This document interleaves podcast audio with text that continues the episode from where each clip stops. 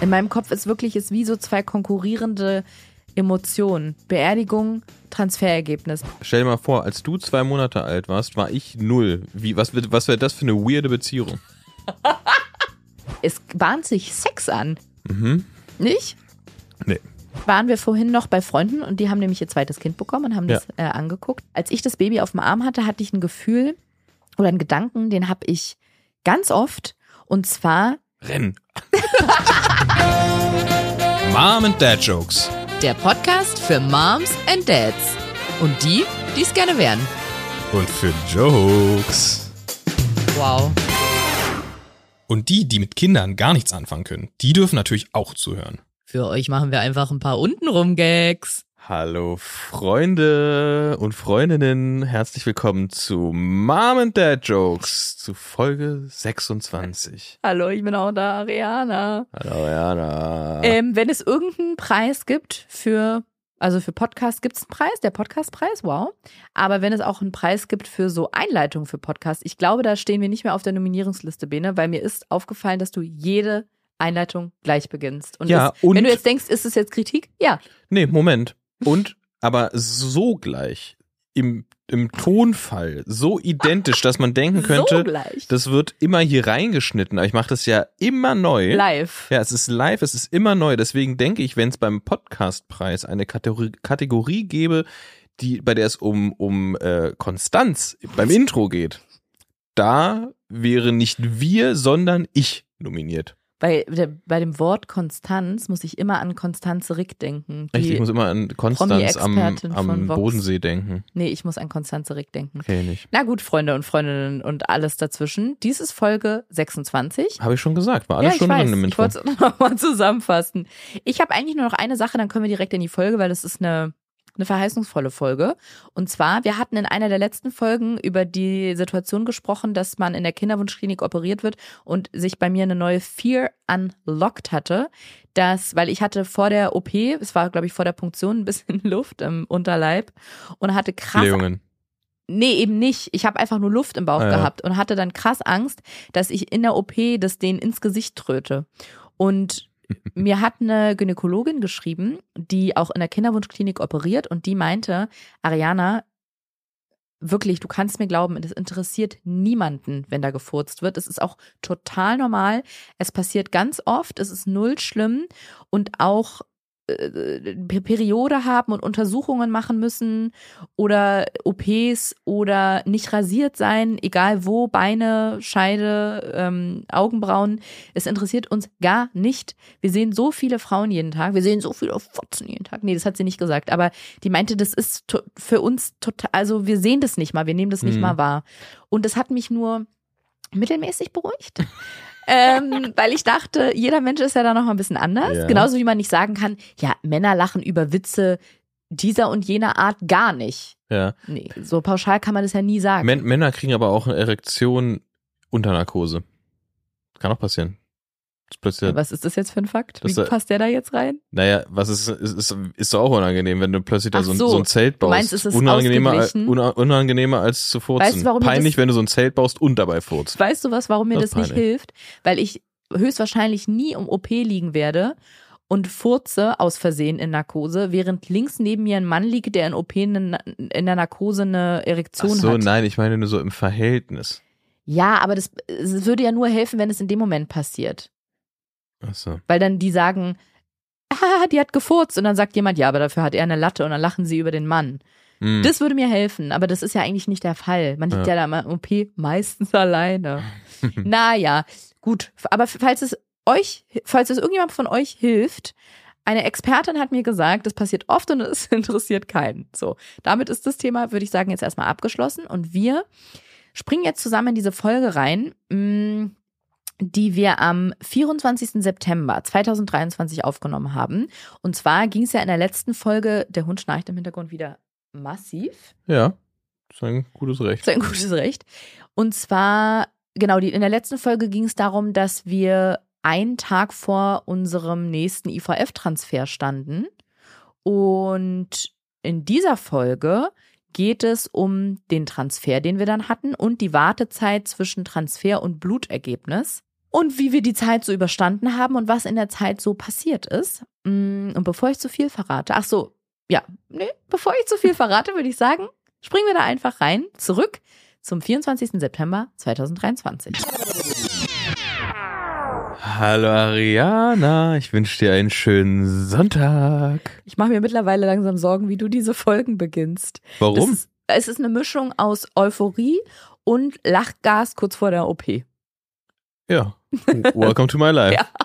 Warte, Ja, ich lege kurz meinen Luftballon zur Seite, dann kann es losgehen. das könnte jetzt alles Mögliche bedeuten. Ja. Ja, es bedeutet aber vor allem, dass heute Sonntag ist, der 24. September 2023.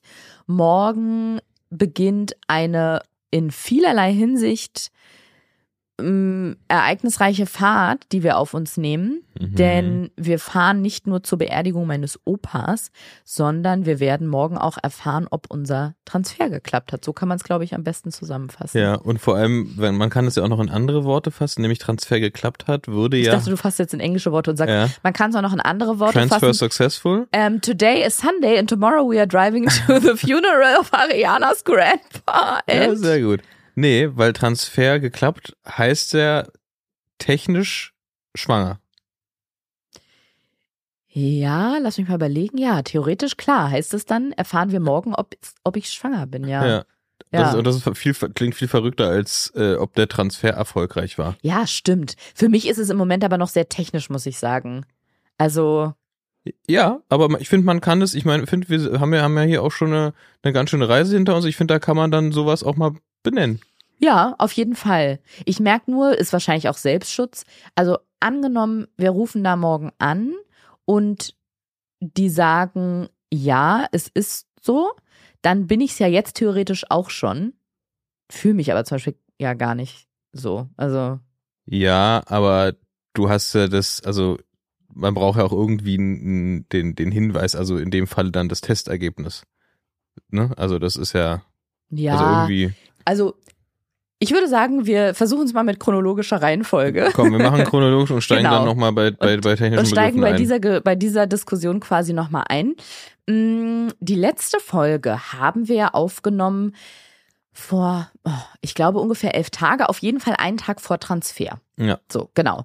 Am Abend, glaube ich, vorm Transfer haben wir die Folge aufgenommen und haben gesagt, wie quasi die Zeit bis dahin war und ähm, genau diese Ultraschalltermine, bis äh, festgestellt werden konnte, ob der Eisprung jetzt naht oder nicht. Dann diese Eisprungauslösung auf der Tour war das ja, glaube ich, Mhm. ne? genau.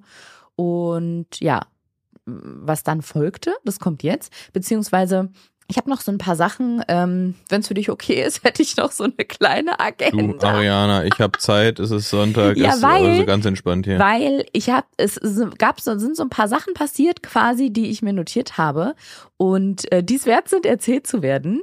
Zum Beispiel, ich habe in letzter Zeit und das, das wollte ich einfach Ganz kurz, einmal. was, was hättest denn du gemacht, wenn ich gesagt hätte, nee, jetzt, nee, keine, keine, keine Notizen jetzt hier. Dann hätte ich mich argumentativ versucht zu ähm, wehren.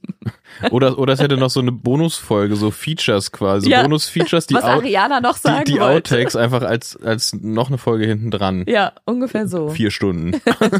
So, äh, bräuchte ich auch wahrscheinlich dafür. Nee, so viel jetzt nicht. Aber nee, zum Beispiel, mir haben ganz viele Followerinnen geschrieben, ab und zu spreche ich ja bei Instagram darüber. Ich rede ja dann nicht über den Ablauf unserer Behandlung, weil das mir irgendwie, ja, weiß ich nicht, zu privat, zu nah dran ist, zu, mh, ich möchte nicht, dass also ich will jetzt überhaupt nicht sagen, das sind ja fremde Menschen und mit denen will ich nichts zu tun haben, aber ich will irgendwie nicht, dass so viele Leute von außen genau nachvollziehen können, an welchem Punkt der Behandlung wir gerade sind und wann wir unser Ergebnis bekommen und ja, diese Vorstellung, dass Leute wissen, ah ja, äh, am Montag äh, kriegt sie den Anruf beziehungsweise ruft sie beim Labor an und danach erfährt sie und Mhm. wenn sie um 14 Uhr nichts postet, ist sie wahrscheinlich gerade todtraurig. Und mit diesem Podcast ist ja das Schöne, dass wir uns gesagt haben, wir, wir nehmen das auf, um anderen Betroffenen quasi so zu zeigen, wie der Weg aussehen kann oder um die so denen zu zeigen, dass sie nicht alleine sind und so ein bisschen Support zu leisten. Aber wir legen den erstmal ins stille Kämmerlein, Mhm. wie in so eine Dunkelkammer, wo Fotos entwickelt Nee, werden. auf Eis, ist ein, ist ein Kryo-Podcast. Ist ein Kryo-Podcast. Wir legen den erstmal auf Eis und wann wir den auftauen, das entscheiden wir dann irgendwann. Und das ist das Schöne daran, weil so kann man so Audio-Tagebuchmäßig das alles erzählen und sich von der Seele reden. Das ist ja unsere Therapiestunde hier. Aber kann ganz beruhigt sein, dass es jetzt noch nicht äh, tausende von Leuten hören, die dann ganz Ja. genau wissen, was gerade abgeht, sondern erst irgendwann. Schön, dass du so opt- op- optimistisch mit den Hörerzahlen bist dann zukünftig. Tausende? Das werden wir ja wohl hinkriegen. Weiß ja nicht. Wie sagte mein Erfolgsmanager neulich, ich bin ein Dinosaurier der Podcast-Branche. Oh ja. Weil du so einen verhor verhornten Rücken hast, oder? Der im verhornten Schwanz, wollte ich gerade sagen. Na gut, jedenfalls ab und zu thematisiere ich ja dieses ganze Kinderwunsch-Prozedere auf Instagram und mir haben so über die Zeit gesehen, das ist mir neulich aufgefallen, ganz viele Followerinnen geschrieben, dass die auch gerade in diesem Kinderwunschbehandlungsprozess sind, aber nicht mit ihrem Partner oder mit ihrer Partnerin, sondern alleine, also es sind dann immer Frauen, äh, sind immer alleine dann in dieser Kinderwunschbehandlung, weil die nicht den richtigen Partner dafür gefunden Mhm. haben, aber so einen großen Wunsch haben nach einem Kind. Und ich finde das so. Das war jetzt ein Cliffhanger. Eigentlich musste ich nur aufstoßen, aber es war ein Cliffhanger, wie ich das finde. Wie finde ich's? Ich hatte gerade eine sehr lustige, sehr lustige Situation. Also ich, es wäre lustiger gewesen, wenn du einfach richtig laut gerülpst hättest. Und das nicht Ich so. war auch kurz davor. Ja, das wäre witzig gewesen. Bevor ich den Cliffhanger auflöse, wir haben den Status nicht gemacht. Wir haben das sind jetzt so- quasi, wir haben jetzt quasi zwei Cliffhanger gleichzeitig. Naja, den Die Leute sind Status, schon ganz die aufgeregt. Die, Leute. tausenden Leute, die du hier äh, quasi mit rangekarrt hast, alter, alter Dinosaurier, die, sind ja, die sitzen jetzt da und scharren mit ihren Dinosaurierhufen. da wir ja schon angekündigt haben, dass morgen dieser Anruf vom Labor stattfindet, ja. kann man sich denken. Trotzdem, Warte. ganz ehrlich, wenn das hier eine UN-Konferenz wäre, dann würde jemand sagen, oh, im Protokoll wurde ein ganz wichtiger Punkt. Würde ähm, so jemand so machen. Protokoll. ja, Ja. deswegen.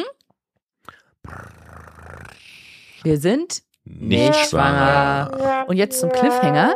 Ganz viele Frauen, die mir geschrieben haben, dass sie gerade in Kinderwunschbehandlung sind, aber alleine, weil sie nicht den richtigen Partner dafür haben, aber der Wunsch so groß ist und sie, ja, das Alter nicht, ich sag mal, nicht rückwärts läuft. Und das finde ich richtig cool.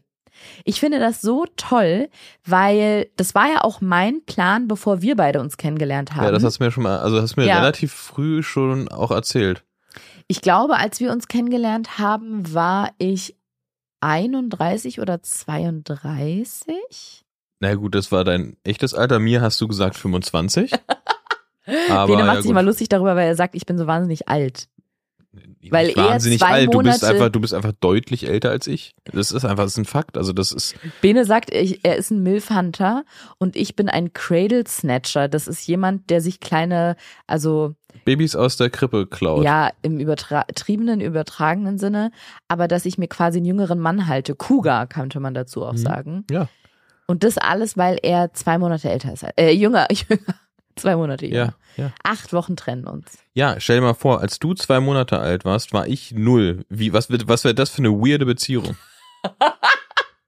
Das ist ein schöner Altersabstand, ja. Ist das so? Das Stell dir mal vor, mit wem würdest du dann, mit was für Händchen würdest du dein Händchen halten? Winzige Händchen. ja. Ganz komisch.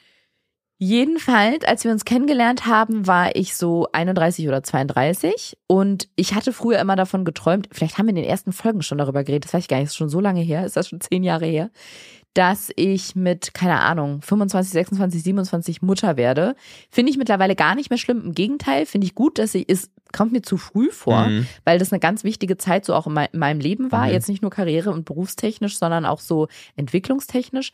Aber ich muss ganz ehrlich sagen, mit dem 30. Geburtstag, da kriegt man ja nicht nur Geschenke und eine Torte mit einer 30 drin, sondern auch gratis einen Schein mit Komplexen quasi, also mit Ängsten Mhm, einfach. mhm. Nicht jede, das, also nicht jeder natürlich. Ich nicht. Aber ich und viele meiner Freundinnen, die zu dem Zeitpunkt auch noch nicht verpartnert waren Mhm. und wo sich die Familienplanung noch nicht abgezeichnet hat, ähm, ja, das war einfach so ein, ist natürlich eine blöde gesellschaftliche Grenze mit dieser 30, dass man da irgendwie sowas aufgedrückt bekommt und vermeintlich jetzt den Bach runtergeht. Mhm. Aber so hat es sich für mich ein bisschen angefühlt, dass so richtig so das Tor schließt sich bald. Ich habe Torschusspanik bekommen. Und Mhm. Darf ich, darf ich eine Frage? ja, gerne. Heißt es, Der, ähm, der Herr da vorne in der ersten Reihe mit der Mütze, mit ja, dem Cap. ich, ich, ich gerne, ähm, heißt es Torschlusspanik oder Torschusspanik? ja, eins weil davon beides- ist falsch, ne? Weil beides ergibt total Sinn. Mhm.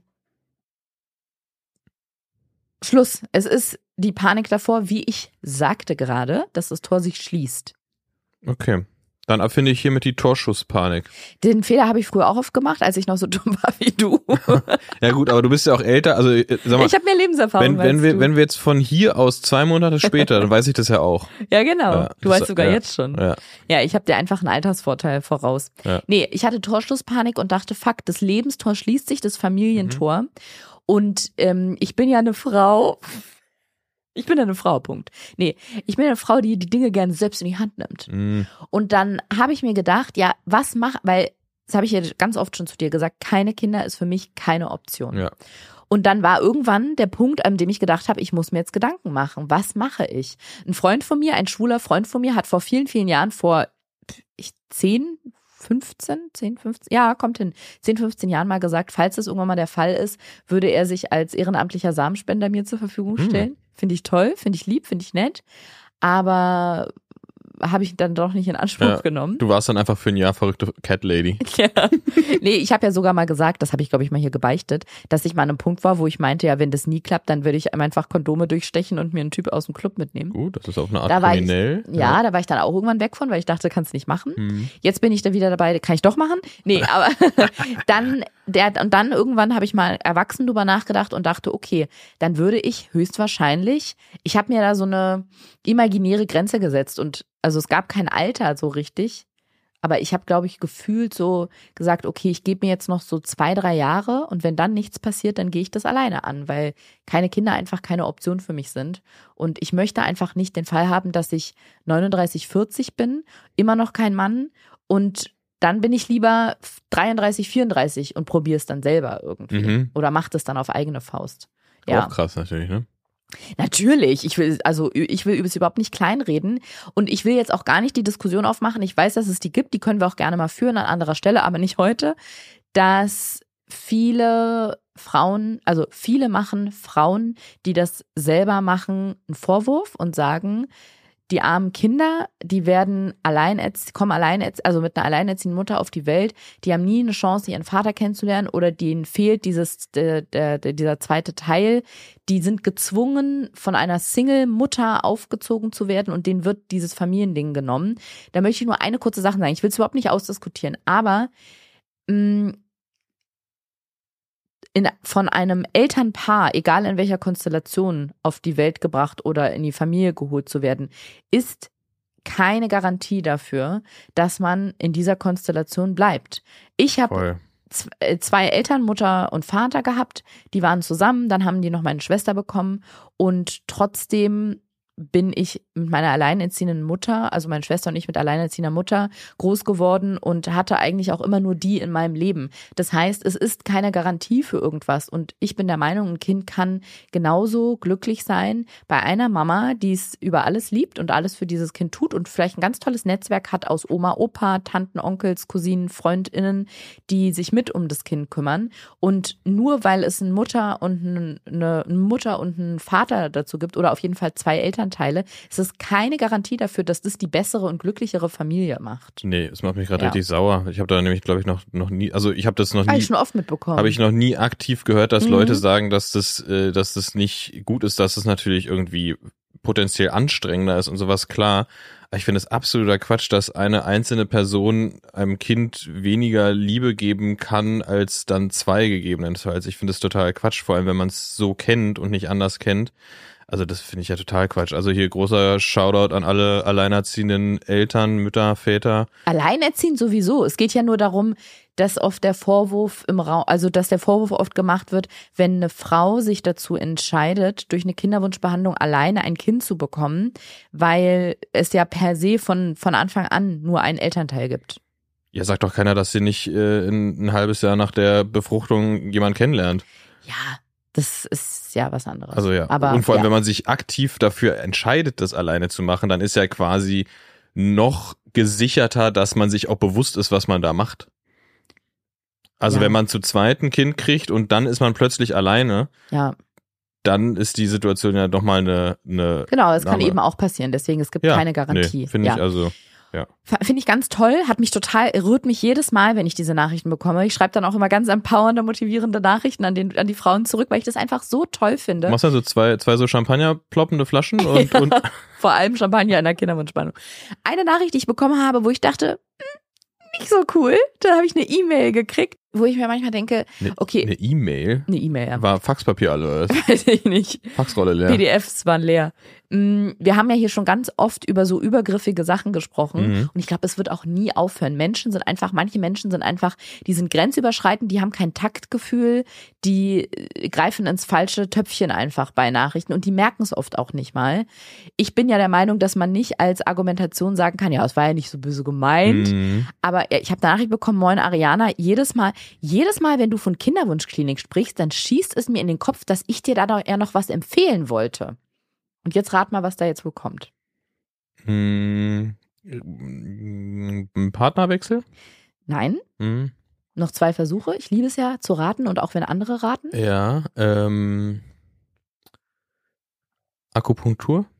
Nee, ich find's noch viel geiler. Es überschießt alles. Ähm, genau, ich kann dann dir etwas empfehlen. Vielleicht sowas einfach so vö- völlig die Anrichtung, einfach damit abzuschließen. Nee, und zwar, ich wollte dir noch etwas empfehlen. Falls, das ist ja keine Selbstverständlichkeit, das mit der Schwangerschaft noch klappt, schau dir doch mal folgendes Angebot einer tollen Berlinerin an. www.diefriedlichegeburt.de. Wir sind extra drei Stunden dahin gereist. Der Kurs war ganz toll für uns als Paar. Insofern nimm Bene auf jeden Fall dorthin mit, falls es klappt. Ich drück euch die Flossen. Bis dahin, ansonsten genießt die kinderlose Zeit. Mit Kindern ändert sich das Leben radikal. Leute. Leute. Geil. äh, Muss man da noch erklären jetzt für alle, die, weil ich weiß, dass da Leute jetzt vor dem äh, Radioempfangsgeräten sitzen werden, die sagen, hä, das hat sie doch nur nett gemeint. Müssen wir für die erklären, warum man das nicht macht und warum ich das absolut nicht, daneben oder? ist? Nee. Also, ich glaube nicht, darfst du nicht sagen. Immer wenn ich bei Instagram sowas teile, gibt es Leute, die sagen, hä, aber das meinte die doch gar nicht böse.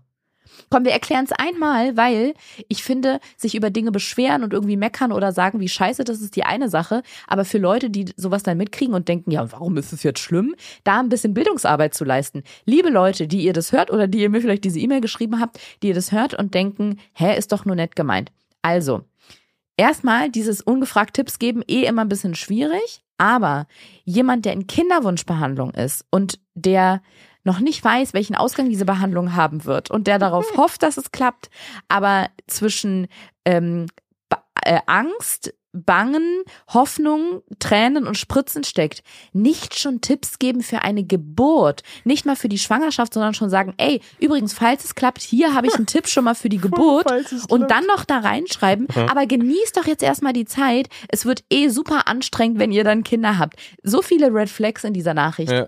macht man einfach nicht. Also, das ist so ein bisschen wie jemandem zu sagen, ey, du übrigens, deine, deine Eltern sind ja auch schon ein bisschen was älter. Ähm, wir mussten neulich meine Tante beerdigen und wir haben ein mega Bestattungsinstitut gefunden. Die sind super respektvoll und total günstig. Also nur für den Fall, dass es irgendwann mal so ist. Ich kann dir mal die Visitenkarte von denen geben. Die sind echt top. das ja. ist ein guter, guter Vergleich. Das machen wir bitte nicht. Nee. Das machen wir bitte nicht. Das ist ein Vergleich, der hat fast, der hat fast ähm, mein Jingle verdient. Aber nur fast. Sehr gute Vergleiche. Ja. Nur fast? Ich fand Nur den fast. eigentlich, eigentlich sehr gut. Ja, aber ja, aber du heißt nicht Bene. Ich finde, aber ich kann mir den ab und zu mal ausleihen, oder? Du kannst den jetzt hier so selber dir reinsprechen. Nee, rückwirkend möchte ich den nicht. Das nächste Mal möchte ich dran denken und dich dann fragen, ob ich mir den kurz leihen darf. Okay. So. So machen wir das. Werbung. Ariana. Benedikt. Ähm, sag doch den Leuten mal, was ich liebe. Alles, was zwei Räder hat und wo Fahr vorne dran Mm, ist. ich, ich liebe Radsport. Ja, ich weiß. Und, und ich liebe Radsport gucken. Gucken vor allem. Gucke Ja, ich ich gerne. weiß. Weißt du, was das Problem an Radrennen ist? Rad- Das Radrennen. Nee, die sind, Für mich. nee, die sind sehr lang und die halten sich vor allem nicht an die Zeiten, wo ich irgendwie zu Hause bin oder im WLAN bin. Das stimmt. Und das heißt, ich muss sehr lange, sehr viel über mein Handy streamen. Ja, wir haben ja neulich einen Kinderwagen ausprobiert und da hast du schon getestet, wie du dein Handy reinstellen kannst, damit du dann, wenn das Kind da ist, beim Kinderwagenfahren Radrennen auf dem Handy gucken kannst. Genau, und was ist dann? Dann bin ich mich draußen unterwegs mit dem Kind, mit Kinderwagen und mit Radrennen. Und dann, ne, was passiert? Schwuppdiwupps Ist das Internet aus? ist das das aus. ist alle. kein Datenvolumen mehr. Ist das das, worauf du anspielst? Da, das ist das Problem. ja, und ich krieg's ja manchmal mit, so ein Radrennen geht ja mehrere Stunden, ne? Ja. Also es ist wirklich Ja, ja. absurd. Ja. Teilweise sieben Stunden. Das Gute ist, es gibt ja nicht nur Probleme auf dieser Welt, es gibt ja auch Lösungen. Und deswegen freuen wir uns sehr, dass unser heutiger Werbepartner Frank ist, die uns bei dieser Folge unterstützen, denn die machen all diese Dinge zu gar keinem Problem mehr. Denn Frank gibt es jetzt inklusive 5G. Frank ist euer günstiger Tarif im besten D-Netz, denn das ist das, wenn ihr euch fragt, was ist das, was die Leute haben wollen. Also auch ihr, es ist das D-Netz, Leute. Und ihr könnt den Vertrag bzw. den Tarif vollständig per App abschließen und auch verwalten. Müsst also nicht mehr irgendwo anrufen. Ich habe da auch das Gefühl, das ist das, was man heutzutage nicht mehr will. ne? Man möchte nicht mehr Nee, irgendwo anrufen also ich vor allem nicht. und mit Menschen sprechen in Hotlines. Perfekt, könnt ihr ganz stressfrei machen per App, habt auch keine Vertragslaufzeit und ihr bekommt bei Frank entweder 10 Gigabyte für 10 Euro oder wenn ihr viel Surferin seid, also wenn ihr sagt, das Surfbrett, das Internet und ich, wir sind Friends, wir sind so, wir sind richtig dicke, dann bekommt ihr 20 Gigabyte für 15 Euro. Könnt ihr also wählen. Außerdem könnt ihr monatlich kündigen. Gibt es eigentlich keinen Grund für, wenn ihr bei Frank seid, aber könnt ihr, wenn ihr möchtet. Ihr habt alle Möglichkeiten, sie stehen euch offen. Ihr habt eine AllNet-Flat, das heißt telefonieren und SMS so viel ihr wollt und ihr bekommt das beste Telekom-Netz mit 5G. Aber das ist noch nicht alles, denn Frank ist nicht von gestern, auch nicht von vorgestern. Frank ist nicht mal von heute, sondern eigentlich ist Frank von morgen. Sie sind so wahnsinnig zukunftsmäßig ausgerichtet. Ihr könnt nämlich bei Frank nicht nur mit SEPA-Lastschrift zahlen, sondern auch mit PayPal. Und jetzt kommt das Beste, ein kleines, ein Bonbon, könnte man das sagen? Ein Leckerli. Ein Schmankerl. Ein Schmankerl. Bis zum 30. Juni nämlich könnt ihr euch und eure FreundInnen vierfach belohnen und euch jeweils, also pro Person, 4 Gigabyte on top sichern. Das heißt, ihr bekommt je nach dem Tarif, den ihr bei Frank habt, 14 Gigabyte für 10 Euro oder 24 Gigabyte für 15 Euro. Ich fasse euch das einfach nochmal zusammen. Mit Sehr dem gerne. Code JOKES4, J-O-K-E-S, 4 als Zahl. Und jetzt muss man sagen, das J vorne groß Das J groß. und den Rest klein. So, dann Jokes 4. JOKES4 mit großem J und mit 4 als Zahl. Genau. Bekommt ihr bis zum 30.06. 4 Gigabyte on top jeden Monat. Wie das alles funktioniert, erfahrt ihr auf frank.de slash jokes oder noch einfacher, ihr klickt einfach den Link in unseren Shownotes. Werbung Ende. Und jetzt würde ich sagen, ähm, besprechen wir mal den Ablauf, den chronologischen Ablauf, den wir vor f- 45.000 Minuten geteased haben. Ah, das war's, das war's jetzt mit deinen das Notizen? war's jetzt ja, okay, mit gut, meinen okay. Notizen erstmal. Gut. Genau. Dann mache ich den Fernseher wieder aus. Wow. Du hörst auf dem rechten äh, Kopfhörer, hörst du Radrennen gerade, ne? Ich habe so, ja, wie so in Filmen, ich habe so einen so einen Knopf aber auch mit Kabel, wo ich, wo ich das Radio Wow. höre gerade. Auf dem Wir- Radiosender der Tour de France. Wir überträgt. wollen erzählen, was passiert ist zwischen der letzten Aufnahme und heute. Und die letzte Aufnahme war, wie gesagt, ein Abend vorm Transfer. Und so ging es weiter. Erstmal, weil wir in der letzten Folge schon sehr viel über Blastozysten geredet haben und es ja auch bei mir jetzt um einen Transfer mit einer Blastozyste ging und wir zusätzlich ja noch zwei eingefroren haben. Mhm. Nur ganz kurz das dazu, falls uns Leute zuhören, also wahrscheinlich hören uns sehr viele zu, wenn es diesen Podcast mal gibt, die auch in Ja, Kinderwunschbehandlung du hast ja gesagt Tausende, hast du vorhin ja, schon gesagt. Tausende. Dafür haben, machen wir den ja. Aber falls auch Menschen zuhören, die sich vielleicht informieren wollen, noch gar nicht so tief im Geschehen drin sind und die ganze Zeit, ich höre nur Blastozyste, ich höre nur Blastozyste sagen. Was ist das? Und zwar, ich habe von einer Kinderwunschklinik eine Definition rausgesucht. Da steht, eine Blastozyste ist ein fünf oder sechs Tage alter Embryo mit einer komplexen Zellstruktur, die aus etwa 200 Zellen besteht. Das Blastozystenstadium ist das Entwicklungsstadium vor der Einnistung des Embryos in die Gebärmutter der Mutter. Was heißt das? Das heißt, wenn Eizelle und Spermium sich verschmolzen haben und äh, diesen, diesen Weg da zusammengefunden haben und dann versuchen sich in der oder auf dem Weg sind, sind sie noch auf dem Weg dann durch den Eileiter? Hm, Lass mich mal kurz überlegen. Müssen sie noch den Eileiter hoch? Wo treffen die sich? Die, Nee, nee, nee, die, sind, Nee. die werden ja direkt in die. Genau. Ja. Genau, Mhm. da sind sie schon durch, aber sie müssen trotzdem noch zur, zur, zur ähm, Gebärmutterwand und sich da einnisten. Und erstmal entwickelt sich, äh, also Eizelle und Spermium verschmelzen miteinander und dann entwickeln die sich ja dann, diese, die Zellteilung findet statt und so weiter und so fort. Und Tag 5, Tag 6 ist also die höchstmögliche Zellentwicklung und dann findet die Einnistung statt. Das heißt, man sagt, glaube ich, da bin ich mir aber gerade nicht ganz sicher, dass da der Embryo die meisten oder höchsten Einnistungschancen hat, weil quasi dann danach, also einen Tag später, wäre es schon in der in der in der ähm, in der Gebärmutterschleimhaut drin im, implementiert. Implementiert. Weiter geht quasi gar Ja. nicht. So kann man kann man das ähm, kann man da einen sehr guten Vergleich machen mit einem mit einem mit irgendwas. Lass mich mal kurz überlegen. Gibt es irgendwas kurz bevor es entsteht oder fertig ist? Ich hab's. Ich überlege gerade, ob ich den Jingle schon verdient habe. Ah, ich bin mir noch nicht ganz sicher. Mhm. Sagen wir das perfekte gekochte Ei. Was ist es? Ein 5-Minuten-Ei? Weiß Sechs ich nicht. Minuten Ei? Kommt ja auch auf den Menschen an. Für mich ist ein perfektes Ei, ehrlich gesagt, also nicht Eizelle, sondern wir reden gerade vom Hühnerei. Ein 10-Minuten-Ei, weil das muss da drin alles durchgekocht sein. Da darf nichts mehr schwabbeln und schlabbern. Ja. Das heißt, für mich, guck, für mich ist ein 10-Minuten-Ei perfekt. Das heißt, wenn jemand sagt, er möchte mir ein möglichst perfektes Ei bringen, Ja. und sagen wir, das gart in der Zeit, wo er es mir es bringt, noch ein bisschen nach, Mhm. dann würde ich sagen, er muss es bei 9 Minuten 45 Sekunden aus dem Topf nehmen.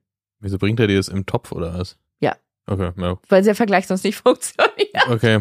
Das heißt, wenn der Also- loslaufen würde, Mhm. wenn das Ei schon sech, äh, wenn das Ei erst fünf oder sechs Minuten gekocht hat, Ja. das ist zu wenig. Ja. Weil dann ist die Chance, dass wenn es bei mir ankommt, das perfekt auf den Punkt Mhm. ist, sehr, sehr, sehr gering, weil es braucht noch super viele Minuten. Mhm. Wenn er es aber erst vom Herd nimmt, bei 9,45 ist es ja schon kurz vor Perfektion. Mhm. Und so etwa ist es, glaube ich, mit der Blastozyste. Das ist der, das letzte Stadium, bevor sich der Embryo in die Gebärmutter einnistet. Das heißt, man bereitet schon alles so gut vor, dass jetzt eigentlich müsste nur noch die, die Einnistung stattfinden.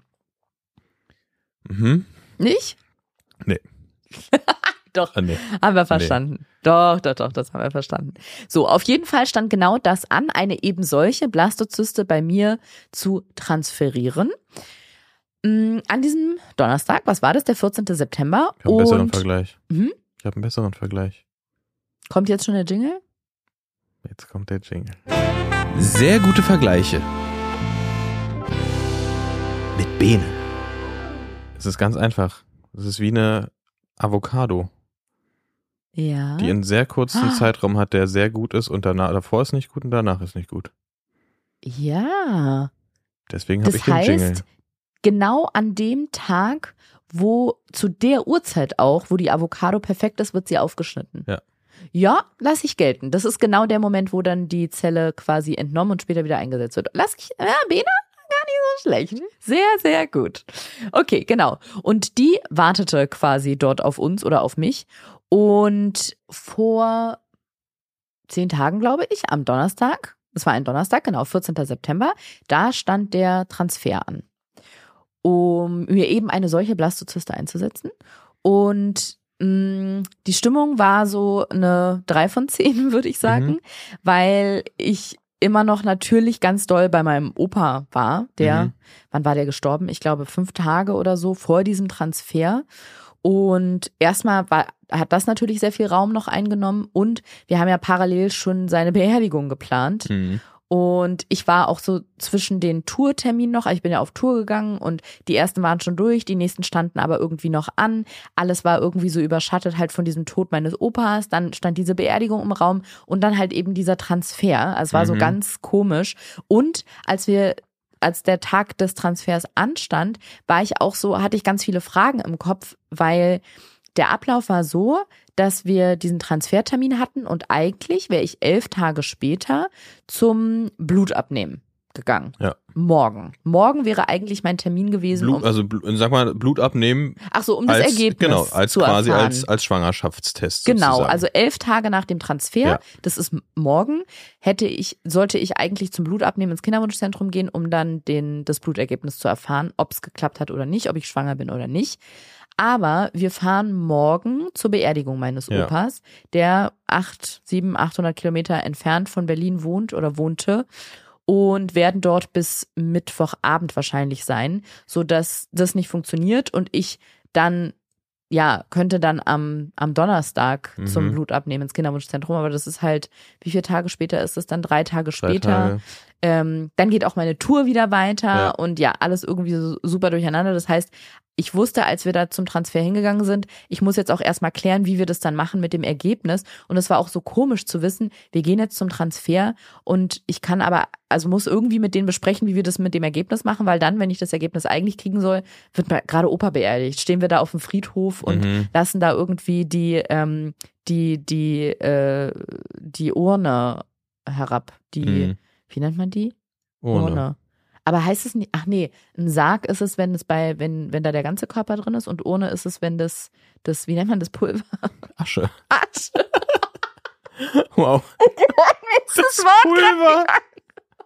Opas kleines Pulverdöschen. Opas Pulverdöschen. Scheiße. Ja, und ich, wir schaffen es, also ich kann auch nicht morgen erst ins Kinderwunschzentrum, weil Opa so weit weg wohnt, wohnte, wie auch immer. Das Dorf, wo Opa herkommt, ist so weit weg, dass wir morgen früh um, keine Ahnung, 6.30 Uhr oder 7 losfahren. Und ähm, ja, genau. Und ist natürlich auch komisch zu wissen, dass wenn wir, wenn ich am Donnerstag erst zum Blutabnehmen gehe, dass ich eigentlich schon, keine Ahnung, vier Tage lang wissen könnte Mhm. und vier Tage lang oh, mit diesem, also mit diesem Wissen oder mit diesem Bewusstsein rumlaufe, ja, eigentlich wüsste man jetzt schon, ob ich schwanger bin oder nicht. Ja. Ich weiß es noch nicht, weil ich nicht da bin zum Blutabnehmen. Ähm, genau, ich, wir sind auf jeden Fall an dem Morgen, als wir zum Transfer gefahren sind oder ich, wusste ich, dass ich diese, dass ich einen Plan habe, um diese Zeit zu überbrücken. Und zwar, ich habe ja sonst immer schon getestet vorher, bevor ich das Blutergebnis, also bevor ich beim Blutabnehmen war oder das Blutergebnis bekommen habe und habe mir gesagt, dass ich diesmal eine Testreihe machen will. Ich weiß nicht, ob ich darüber schon mal gesprochen habe. Ich habe eigentlich, glaube ich, noch nie eine gemacht. Vielleicht ganz am Anfang mal, als wir noch in der, ich sag mal, normalen Versuchsphase waren. Ja. Als ich noch dachte, ja, vielleicht dauert es ja nur zwei, drei Zyklen. Hahaha, was haben wir alle gelacht? Und eine Testreihe kann man zum Beispiel mit HCG-Tests machen, also mit Schwangerschaftstests. Ja, ich glaube, da haben wir schon mal drüber gesprochen, weil normalerweise ist es ja so, wenn die Periode überfällig ist, oder ich glaube, bei diesen ultrasensiblen Tests kann man es auch so fünf oder sechs Tage vor der eintretenden Periode machen. Mhm. Da wird dann der HCG-Wert im Urin getestet und genau ab einem bestimmten HCG-Wert ist eine Schwangerschaft gegeben, weil der Wert dann zu hoch ist, um in einem Mhm. normalen Körper quasi stattzufinden.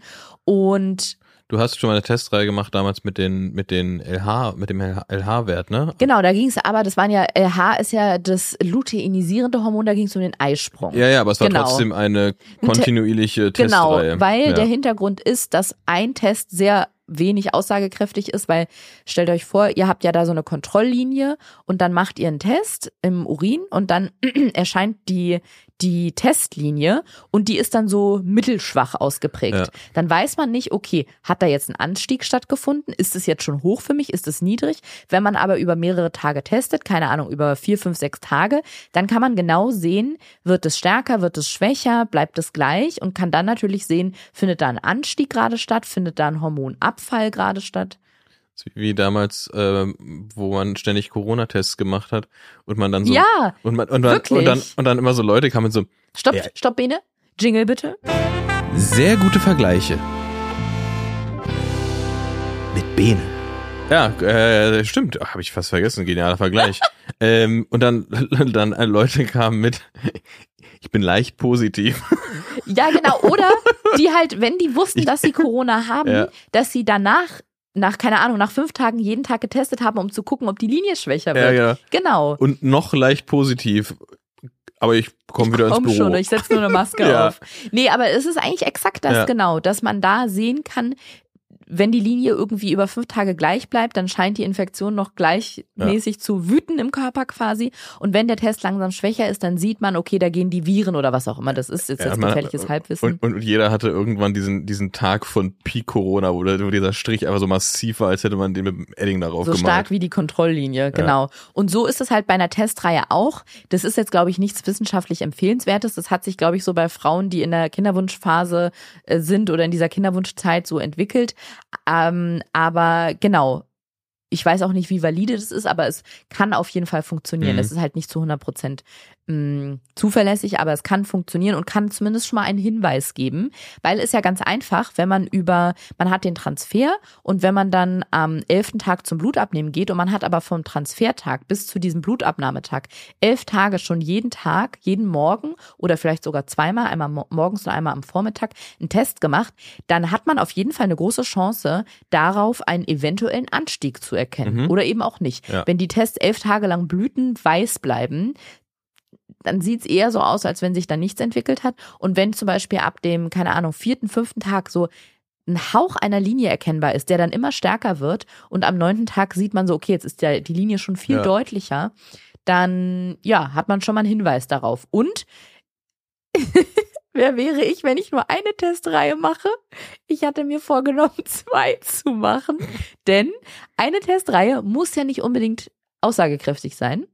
Und dann gibt es noch eine zweite, die wird aber in Kinderwunschkreisen Orakeln genannt, denn bei einer Schwangerschaft Denn man legt sich ein Oktopus auf die Scheide. Genau, das ist auch eine schöne Sexpraktik. Nee, ähm, wenn man Tiere liebt, wer Tiere liebt, mh, wenn eine Schwangerschaft eintritt, dann steigt nicht nur das HCG an, sondern auch das LH, das luteinisierende Hormon, das normalerweise zum, ähm, den Eisprung anzeigt, das Mhm. steigt auch an. Mhm. Das heißt, man kann auch mit LH-Streifen testen. Da das aber wirklich gar nicht zuverlässig ist, nur ein leichter Hinweis sein kann, nennt man das Orakeln. Mhm. Weil da kann man dann so ein bisschen rumraten. Sieht man da jetzt einen Anstieg oder Ah, nicht? weißt, du, Ja. we- weißt, du, weißt du, wann ich immer Orakeln gemacht habe? In, in Mathearbeiten in der Schule. Da habe ich immer Orakeln gemacht. Wie sah das aus? Ich habe auch getippt. Wow, Zahlenergebnisse Ja, getippt. Ja. Ja, genau. Und das war dann mein Plan, als ich da hingegangen bin, weil ich dachte, wenn ich das so mache, dann, also gesetzt dem Fall, ich muss an dem Donnerstag, es geht nicht anders, ich muss an dem Donnerstag dann zum Blut abnehmen, dann kann ich zumindest diese drei Tage schon mal irgendwie überbrücken und wandel da nicht im kompletten Nichts herum. Genau. Aber so weit waren wir noch gar nicht, sondern erstmal mussten wir ins Kinderwunschzentrum wo wieder, das ist jedes Mal das gleiche für mich, sehr viel trinken ähm, auf dem Mhm. Plan stand. Also immer wenn was mit einem Ultraschallgerät ähm, zu tun hat. Denn, wie war das jetzt? Ich glaube, wenn die Blase voll ist, dann strahlen die, mh, die Ultraschallstrahlen ein bisschen mehr ab und dann Das sehen ist halt, die. ist halt mehr Flüssigkeit. Ja, Die- aber es geht vor allem darum, dass die Blase dann halt gefüllt ist und die wird, das wird, glaube ich, weiß dargestellt. Und dadurch ist der Kontrast besser sichtbar. Dann sehen die besser die Stelle, wo sie den Embryo quasi absetzen. Genau, Mhm. ja. Und wir sind getrennt hingefahren. Du bist mit dem Fahrrad gefahren, weil du noch ein Meeting danach hattest und ich mit dem Auto. Das heißt, wir sind getrennter Wege dahin gefahren. Ich habe meinen halben Liter Wasser noch weggezogen. Und also manchmal habe ich wirklich das Gefühl, es kommt immer alles zusammen an diesen Tagen, wo es wirklich drauf ankommt. Mitten auf der Autofahrt fängt auf einmal irgendwas richtig laut an zu piepen. Ich habe fast einen Herzinfarkt bekommen, weil als wir das, als ich das Auto neu bekommen habe vor zwei oder drei Jahren, da war da noch so eine oder ist das immer? Das weiß ich gar nicht. Ist auf jeden Fall nie wieder passiert. Da war so eine komische Funktion aktiv. Und als ich auf ein Auto zugefahren bin, hat das Auto auf einmal, also auf ein anderes Auto, hat es und mein Auto eine Vollbremsung gemacht, weil es dachte, dass ich einen Unfall baue. Ich finde, es war ein, es ist ein übersensibler Beifahrer, dieses Auto selber. Es hat so ganz hysterisch angefangen zu piepen und eine Vollbremsung eingelegt. Ja. Cool. Ja. Danke. Ja. Und Vielleicht hat es gesehen, dass ich mich schon so an dem Griff oben festgehalten habe und auch mit meinem Nee, du als, warst gar nicht als, dabei. als Beifahrer im, im Fußraum mitgebremst habe hektisch. Nee, du warst nicht dabei. Wie witzig wär's, wenn du dir heimlich ein eigenes Gas- und Bremspedal einbauen Wie so, lässt. wie, das ist ein Fahrschulauto, das hast ja, du genau. nicht gemerkt. Ja. Nee, aber das war, als, wir, als ich das Auto bekommen habe und sowas ähnliches ist jetzt nur ohne das Bremsen passiert. Es hat im ganzen Auto gepiept wie sonst was. Ich habe wirklich, ich habe fast einen Herzinfarkt bekommen, weil ich dachte, äh, das ist eine Gefahrenmeldung. Irgendwas ist gerade. Das Auto macht gleich eine Vollbremsung, vielleicht fährt's rückwärts, vielleicht implodiert's auch. Irgendwas Der, der passiert. Notsitz. Der Notsitz, ja, genau, irgendwie. Ich werde so rausgeschleudert oben. Das Dach geht auf einmal auf, aber so ganz langsam. Und dann werde ich aber so ganz schnell rausgeschleudert. Nein, es war der bundesweite Warntag, von dem ich nichts mitbekommen hatte. Wo, wovor, wovor warnt er eigentlich? Naja, fuck, es ist ein Test, ein Warntest gewesen, wenn zum Beispiel mal eine schlimme Katastrophe, wenn es einen großflächigen Ah, ja. Terroranschlag gibt, ein, ein Tsunamiwelle, alles was in Deutschland Ja. halt realistisch ist. Und auf, dem- das war auf dem Handy genau. Und ich habe mich dann noch umgeguckt und habe auf der Straße niemanden gesehen, der irgendwie irritiert geguckt hat. Bei dir aber schon, ne? Du bist ja, Ja, ganz woanders war- lang gefahren, aber Ja, ich war auf dem Rad unterwegs und Mhm. ich stand tatsächlich gerade an einer, an einer Ampel. Und um Ah, mich ja. waren überall Radfahrer, die Ja. auch, also es war so eine, so eine typische Rad, Radverkehrsschneise. Und plötzlich ging da bei den, bei den meisten, aber auch so ein bisschen zeitversetzt. Ich glaube, das war auch so ein bisschen äh, Telefonhersteller oder Mobilfunknetzanbieter abhängig. Oder äh, menschliche Wichtigkeit. oder menschliche Wichtigkeit, ja. ähm, weil da war, haben alle den Alarm gehabt und dann bin ich weitergefahren und dann kam mir jemand entgegen und da kam dann der Alarm. Also Mm, das, das war, mhm. das war dann äh, zeitversetzt, aber ja, das war auch so ganz merkwürdig, weil ich habe das so, das wahrgenommen, aber das war halt offensichtlich kein Alarm von meinem Handy, den ich kenne. Ich kenne ja mein, Ja, also, wenn, genau. also nicht mein Weckerton, nicht mein Anrufton, ähm, Ja, nicht mein ähm, mein äh, Twitter-Ton oder irgendwas, sondern es war so ein fremdes Geräusch und dann denke ich erstmal nicht, dass es von mir kommt. dein Vibratorton, der klingt auch ganz anders. Ja, der macht ja, ja. so delfinartige Geräusche. Ja, Ja, nee. Und ähm, dadurch, dass ich auf dem Rad saß, war das Handy in meiner Hosentasche, da das die war eh auch, also deswegen war es ganz, ganz diffuses Geräusch irgendwie, aber halt so von, Ja. von vielen irgendwie. aber es war für mich Aber wirklich ja. so, wir waren doch schon mal auf dem Weg zu einem Transfer oder zu einer Insemination, irgendwas. Und ich hatte diese krassen Visionen, wie auf dem Weg zum Kinderwunschzentrum was passiert. Dass irgendjemand eine, Fa eine Fahrertür vom Auto aufreißt, ich fahre dagegen. Dass ich aus Versehen einen Radfahrer oder eine Radfahrerin erwische. Dass jemand ähm, in mein Auto fährt und ich nicht weiterfahren kann. Dass der Hund, den ich hinten im Kofferraum habe, irgendeinen epileptischen Anfall kriegt und ich zum Tierarzt muss. Das hatte ich schon ganz oft oder zumindest erinnere ich mich an einmal noch sehr genau. Ich weiß noch nicht mehr, ob wir da einen Transfer hatten oder eine Insemination, weil ich glaube, ich, da hing so viel dran. Das war Mhm. so wichtig, da hinzukommen, dass sich in meinem Kopf so eine Angst entsponnen hat, dass ich jetzt definitiv gleich verhindert werde, dort anzukommen. Oh, ja. Und das Gefühl hatte ich dann wieder. Das war so Truman-Show-artig tatsächlich, weil erst fing es an damit, mit diesem, mit diesem Warnsignal, was dann irgendwie durchs ganze Auto gesch geschallt hat. Und dann bin ich angekommen in der Straße vom Kinderwunschzentrum und dann kam das nächste Problem. Da gab es eine riesen Demo, ich glaube, es war eine Verdi-Demo. Und da gibt's eine riesige Straße beim Kinderwunschzentrum, die war komplett gesperrt. Und dadurch, dass da niemand parken konnte auch und alle Autos äh, Mhm. quasi genau blockiert oder verhindert waren, war alles in umliegenden Straßen voll. Die Straßen waren voll, weil da überall Autos standen. Alle Parkplätze waren besetzt. Die Parkhäuser waren voll. Die Autos haben sich so die Einfahrten für die Parkhäuser bis nach oben hingestaut. Ich hab, ich bin ständig im Kreis gefahren. Ich habe nichts gefunden. Und das Absurde war, wir haben ja extra oder vor allem ich so viel Puffer eingeplant, um dorthin zu fahren, weil ich wusste, es ist ein super wichtiger Tag. Und ich hatte noch nie so viel Puffer. Kartoffelpuffer hatte ich Ja. auch eingepackt, übrigens, um auf dem Weg auch gut ähm, ernährt gut, und ja. ge genährt zu sein. Ich hatte noch nie so viel Kartoffelpuffer mit. Nee, ich hatte noch nie, bin noch nie mit so einem großen Puffer, mit einem riesigen Kartoffel. so ein, Den so, habe ich auf dem, so ein fliegender Puffer. so gefliegener Kartoffelpuffer. Leute, der hatte einen Durchmesser von 1,50 Meter. Der, Karto äh, der, dieser Kartoffelpuffer war so groß, ich habe den auf Beifahrersitz gesetzt Mhm. und habe den angeschnallt. Mhm. So groß war Da, der da Puffer. bräuchte ich jetzt mal eine Standleitung zu Ju- Jumbo Schreiner, ob das vielleicht der größte Kartoffelpuffer der Welt war. Lebt Jumbo Schreiner noch? Ich habe gerade irgendwie das Gefühl, dass der von Jahren Das Warte weiß ich nicht. Das muss ich mal kurz nachgucken. Wenn, äh, manchmal habe ich das bei Leuten, absurderweise, manchmal, wenn ich denke, ab, absolut mir sicher bin, so jemand lebt, dass ich so sage, sag mal, wann geht Michael Jackson mal wieder auf Tour? und dann aber, es gibt's auch andersrum, dass ich bei Leuten denke, hey, die sind doch verstorben und dann gucke ich nach und die sind quickfidel. Ja. Quickfidel. Jumbo Schreiner ist quickfidel. Fantastisch. Er lebt. Ja. Ja, er lebt, Lebt noch. Jo, Jumbo Schreiner könnte das sehr gerne mal, falls Jumbo Schreiner diese Folge hört oder jemand sie ihm zuspielt, kann der sehr gerne mal ähm, beurteilen, was denn, ob das ein, ob das, Na, ob ein 1,50 Kartoffelpuffer ein Fall für einen, für einen Guinness-Rekord ist. ah ja, okay, genau, das kann er mal sagen. Und ob er ihn auch aufessen könnte. Und wie lange er dafür bräuchte. Ja. Ja.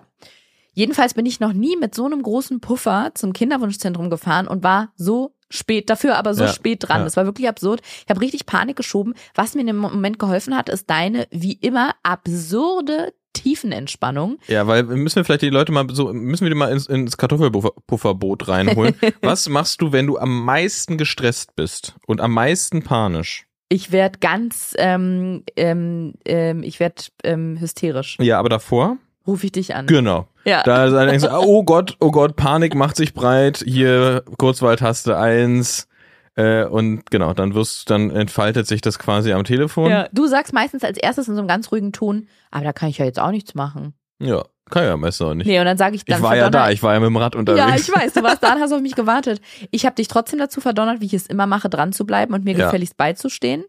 Und du bleibst dann wie immer ganz ruhig. Und Ja. ich panike komplett, weil ich denke, es ist ja auch irgendwie dein Transfer. Er findet zwar nicht in deinem Körper statt, aber Ja, aber ich bin mir ja bewusst, dass ich daran nichts ändern kann in der Situation und dann bringt mir das ja auch nichts da. Also es wie, ich würde auch zum Beispiel bei einem Flugzeugabsturz keine Panik kriegen, weil ich kann daran nichts ändern. Also was, darum was? geht's doch aber nicht. Es geht ja nicht immer darum, was ändern zu können. Doch, bei mir zum Beispiel schon. In dem Moment habe ich gedacht, ich brauche jetzt einen kühlen Kopf, also dich, Ja. und eine Idee, wie komme ich jetzt aus dieser Lage raus? Naja, du hattest auf jeden Fall eine Idee und hast gesagt, dass es da so ein bestimmtes Kaufhaus gibt, die ein Parkhaus haben, wo ich ist ein vielleicht Secret parken kann. Ja, Secret Parkhaus. Das habe ich gemacht. War auch schwierig, weil sich da drin alles gestaut hat, es war wirklich fast wie Weltuntergang, Parkplatz Weltuntergang. Hat aber geklappt. Ich bin gerannt ins Kinderwunschzentrum und dann da schweißnass angekommen.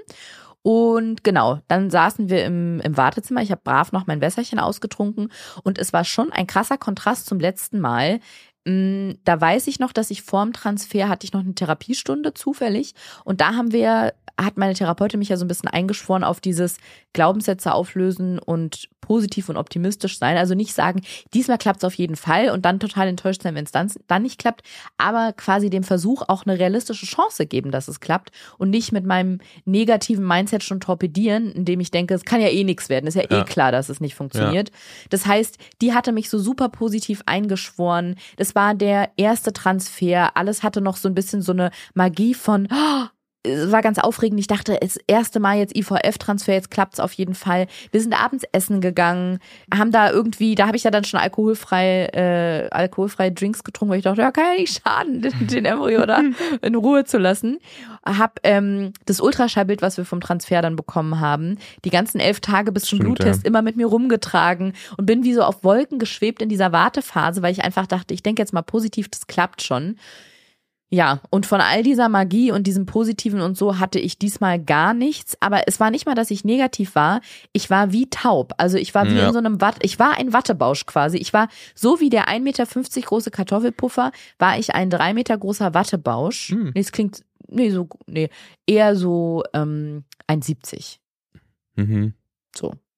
Wie auch meine Körpergröße ist. Ja. Genau so groß wie ich bin, so ein Wattebausch in der Größe Ja, dann okay. ungefähr. Genau. So ein Wattebausch und alles war so ein bisschen nüchtern. Das war so, also das klingt jetzt vielleicht blöd, aber das war fast so, als hätten wir auch beim Finanzamt sitzen und auf einen Termin warten können.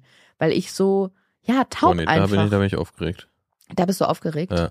Ja, dann sagen wir beim Bürgeramt für einen neuen Reisepass oder sowas. Okay, da bin ich nicht aufgeregt. Ja, nee, da ist man Kommt nicht an, wie aufgeregt. viel Zeit noch bis zur Reise ist. ja, viel, viel okay, Zeit. ja, viel, ja, einfach so. Ein so, Jahr noch. So, ja. Einfach aus Vernunft, neuen Reisepass. Mhm, mhm. Ja, genau. Und so saß ich da irgendwie und konnte da gar nichts gegen machen, weil es einfach in meinem Kopf war, halt, da war so viel, also da war auch der Transfer, aber da war auch die Beerdigung, da war Opas Tod, da war die zurückliegende und die anstehenden Tourtermine und ja, irgendwie Ja. war es viel, genau. Und dann wurde ich aufgerufen, dann bin ich rein, war bei unserer Ärztin wieder diesmal, die war da, nicht bei einer Vertretungsärztin.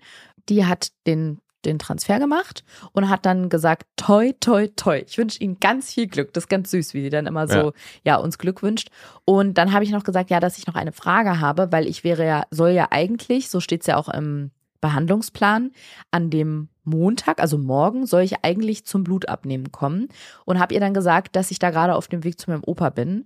Dann meinte sie, ja, dann soll ich einfach am Dienstag kommen, am nächsten Tag ist nicht schlimm. Dann habe ich ihr gesagt, ja, dass ich da auch nicht da bin und an dem Mittwoch auch nicht, dass ich frühestens Donnerstag könnte, weil ich halt auf einer Beerdigung bin, weiter weg bin.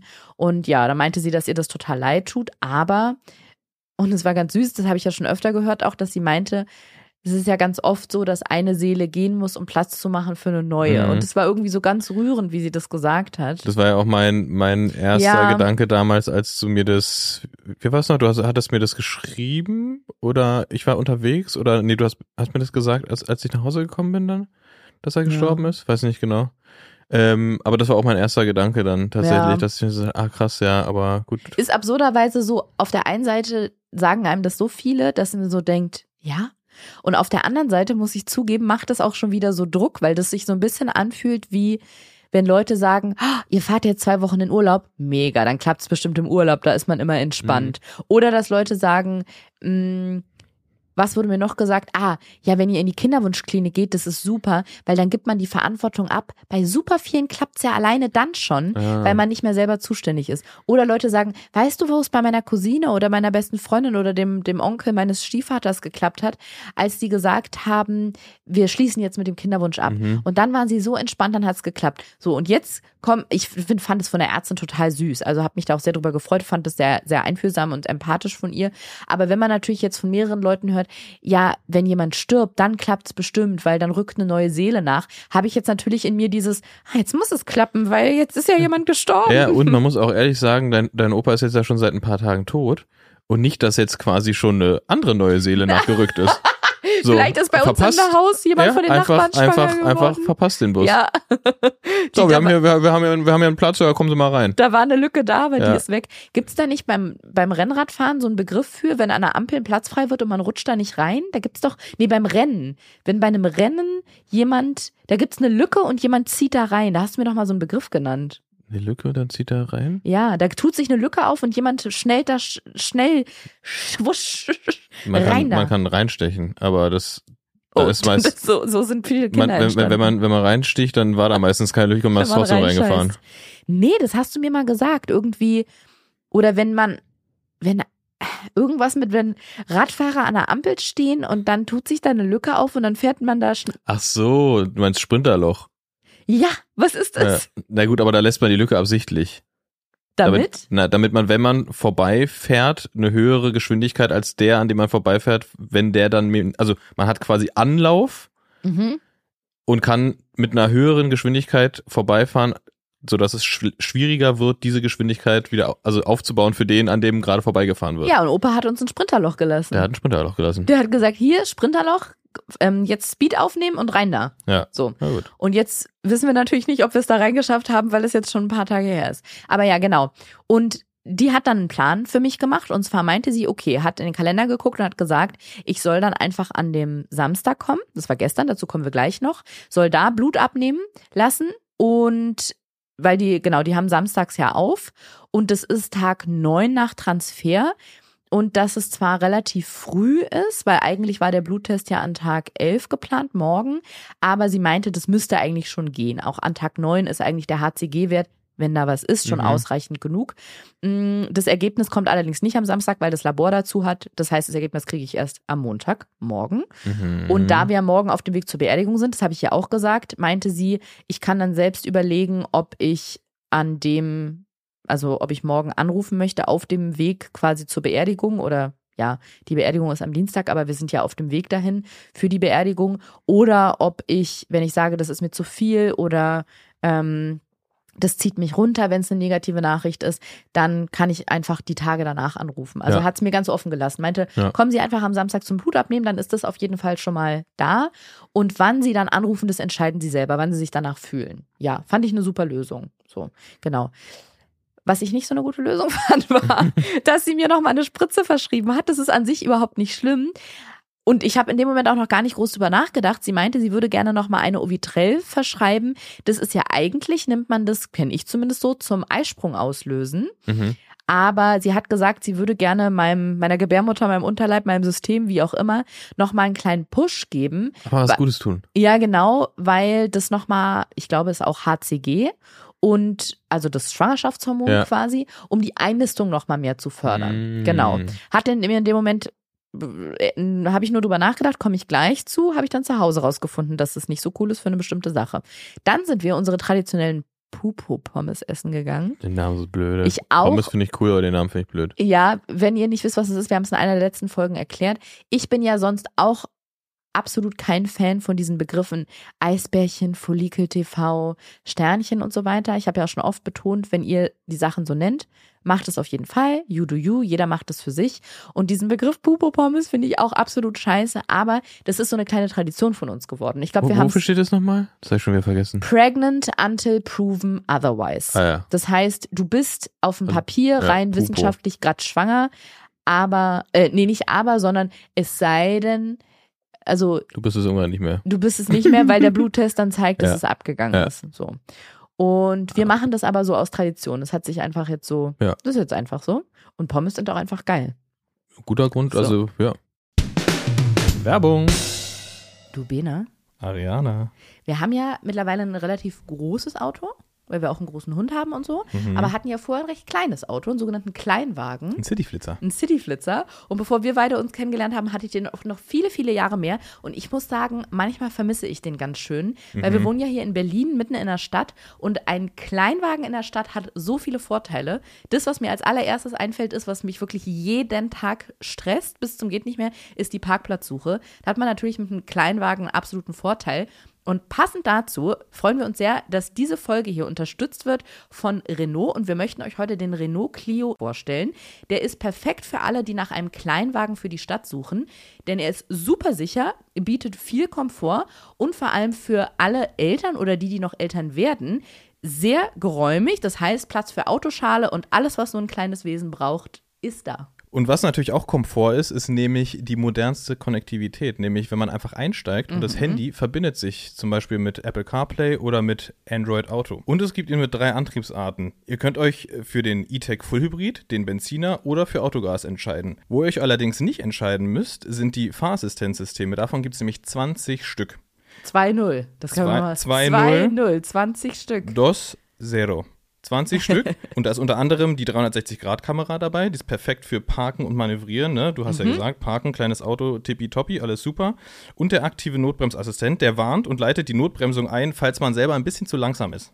Ja, oder wenn plötzlich ein Fahrradfahrer, und da gucke ich in deine Richtung, Vene, vorm Auto auftaucht und das Auto einen dann vor einem möglichen Zusammenstoß warnen möchte.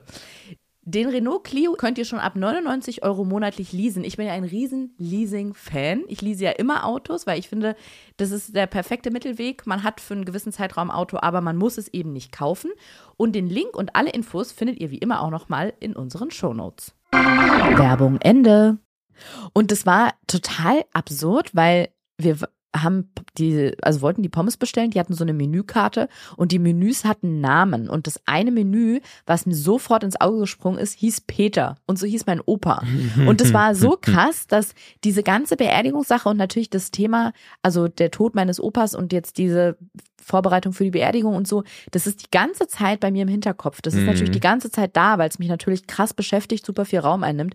Dann sagt erst die Ärztin zu mir, wenn eine Seele geht, kommt eine neue und dann steht da auch noch Menü Peter ganz weit oben drauf. Also es war irgendwie, war irgendwie krass. Ja, und dann sind wir unserer Wege gegangen. Du bist mit deinem Radl zur Arbeit gefahren und ich bin nach Hause gefahren und habe dann zu Hause gleich nachgeguckt. Und natürlich war es so, wie ich es dann gedacht habe. In der Ovitrell-Spritze ist HCG.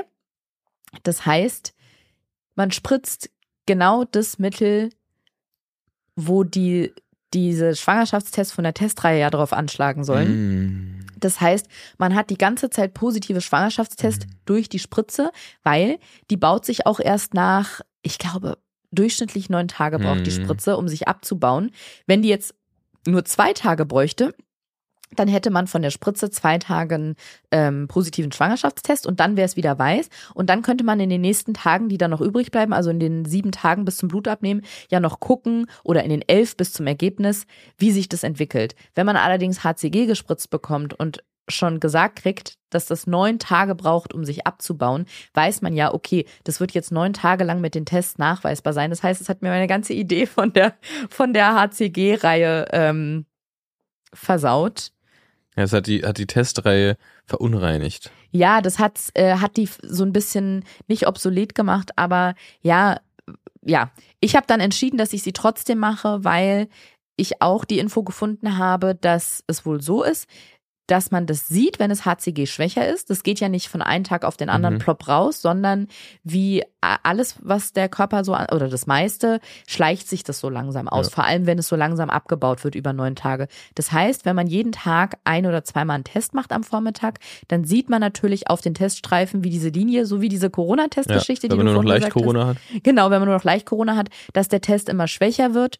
Und dann, wenn sich was einnisten sollte, natürlich auch, dass es wieder stärker wird. Das Mhm. ist dann das HCG, was der Embryo dann schon bildet. Oder eben nicht. Oder es wird wird immer aber heller und bleibt einfach ja. weiß. Dann weiß man, da hat sich nichts, nichts eingenistet. Ähm, genau, das war dann irgendwie mein Plan. Aber das war mehr, ehrlich gesagt, so, ja, ich kann es gar nicht richtig sagen, wie so ein, als wenn es ein To-Do auf meiner Liste war, weil ich mich nicht so gefühlt habe, als wenn ich jetzt neun oder elf Tage bis zum morgigen Montag, wo wir es dann erfahren, so krass hibbelig auf heißen Kohlen sitzen werde. Einfach weil es so viele Themen irgendwie Mhm. gab oder jetzt auch gerade ja noch immer, immer noch gibt und irgendwie nicht so der Raum war, dass sich so eine große Euphorie breit gemacht hat. Ähm, ich fand es ein bisschen schade, weil ich mir das gewünscht hätte irgendwie, dass so diese Aufregung, die man da eigentlich mit hat und das Hoffen Mhm. und dieses, das könnte jetzt das letzte Ja, Mal wie, gewesen wie, sein. wie es ja auch beim ersten Mal war, ne? Ja, genau. Und dass das nicht da war, ist irgendwie, nee, nicht als würde mir was genommen werden, das klingt falsch, aber ja, so ein bisschen schade, dass das nicht, dass das nicht die Voraussetzung war, aber ähm, so ist das Leben, glaube ich einfach. Deswegen, ja, habe ich so angenommen. Ja, genau. Und dann folgten die Tage danach, die können wir ja mal so ein bisschen zusammenfassen, Ja. wie, wie die aussahen. Mm, Am, direkt am nächsten Morgen, das war der erste Tag nach dem Transfer, habe ich noch Granatapfelsaft gekauft. Das ist auch so eine Sache, wo auch nicht richtig nachgewiesen ist, dass es hilft, aber man kann es für den Kopf irgendwie machen. Es soll für die Einnistung gut sein. Ach, und das kann ich auch noch sagen.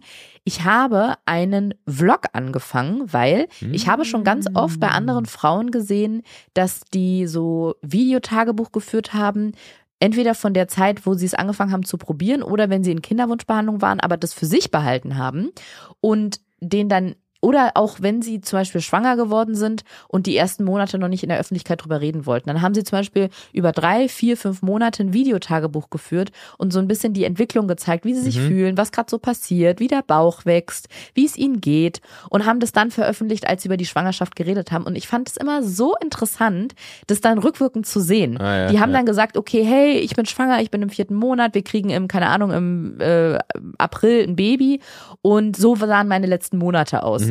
Und dann das, was sie nie mit der Öffentlichkeit geteilt haben, hat man dann so gesehen. Und das fand ich so schön, auch einmal, also für andere auch interessant, aber für sich selbst auch irgendwie als Erinnerung. klar. Ja, dass ich mir äh, gesagt habe, dass ich das auch machen möchte.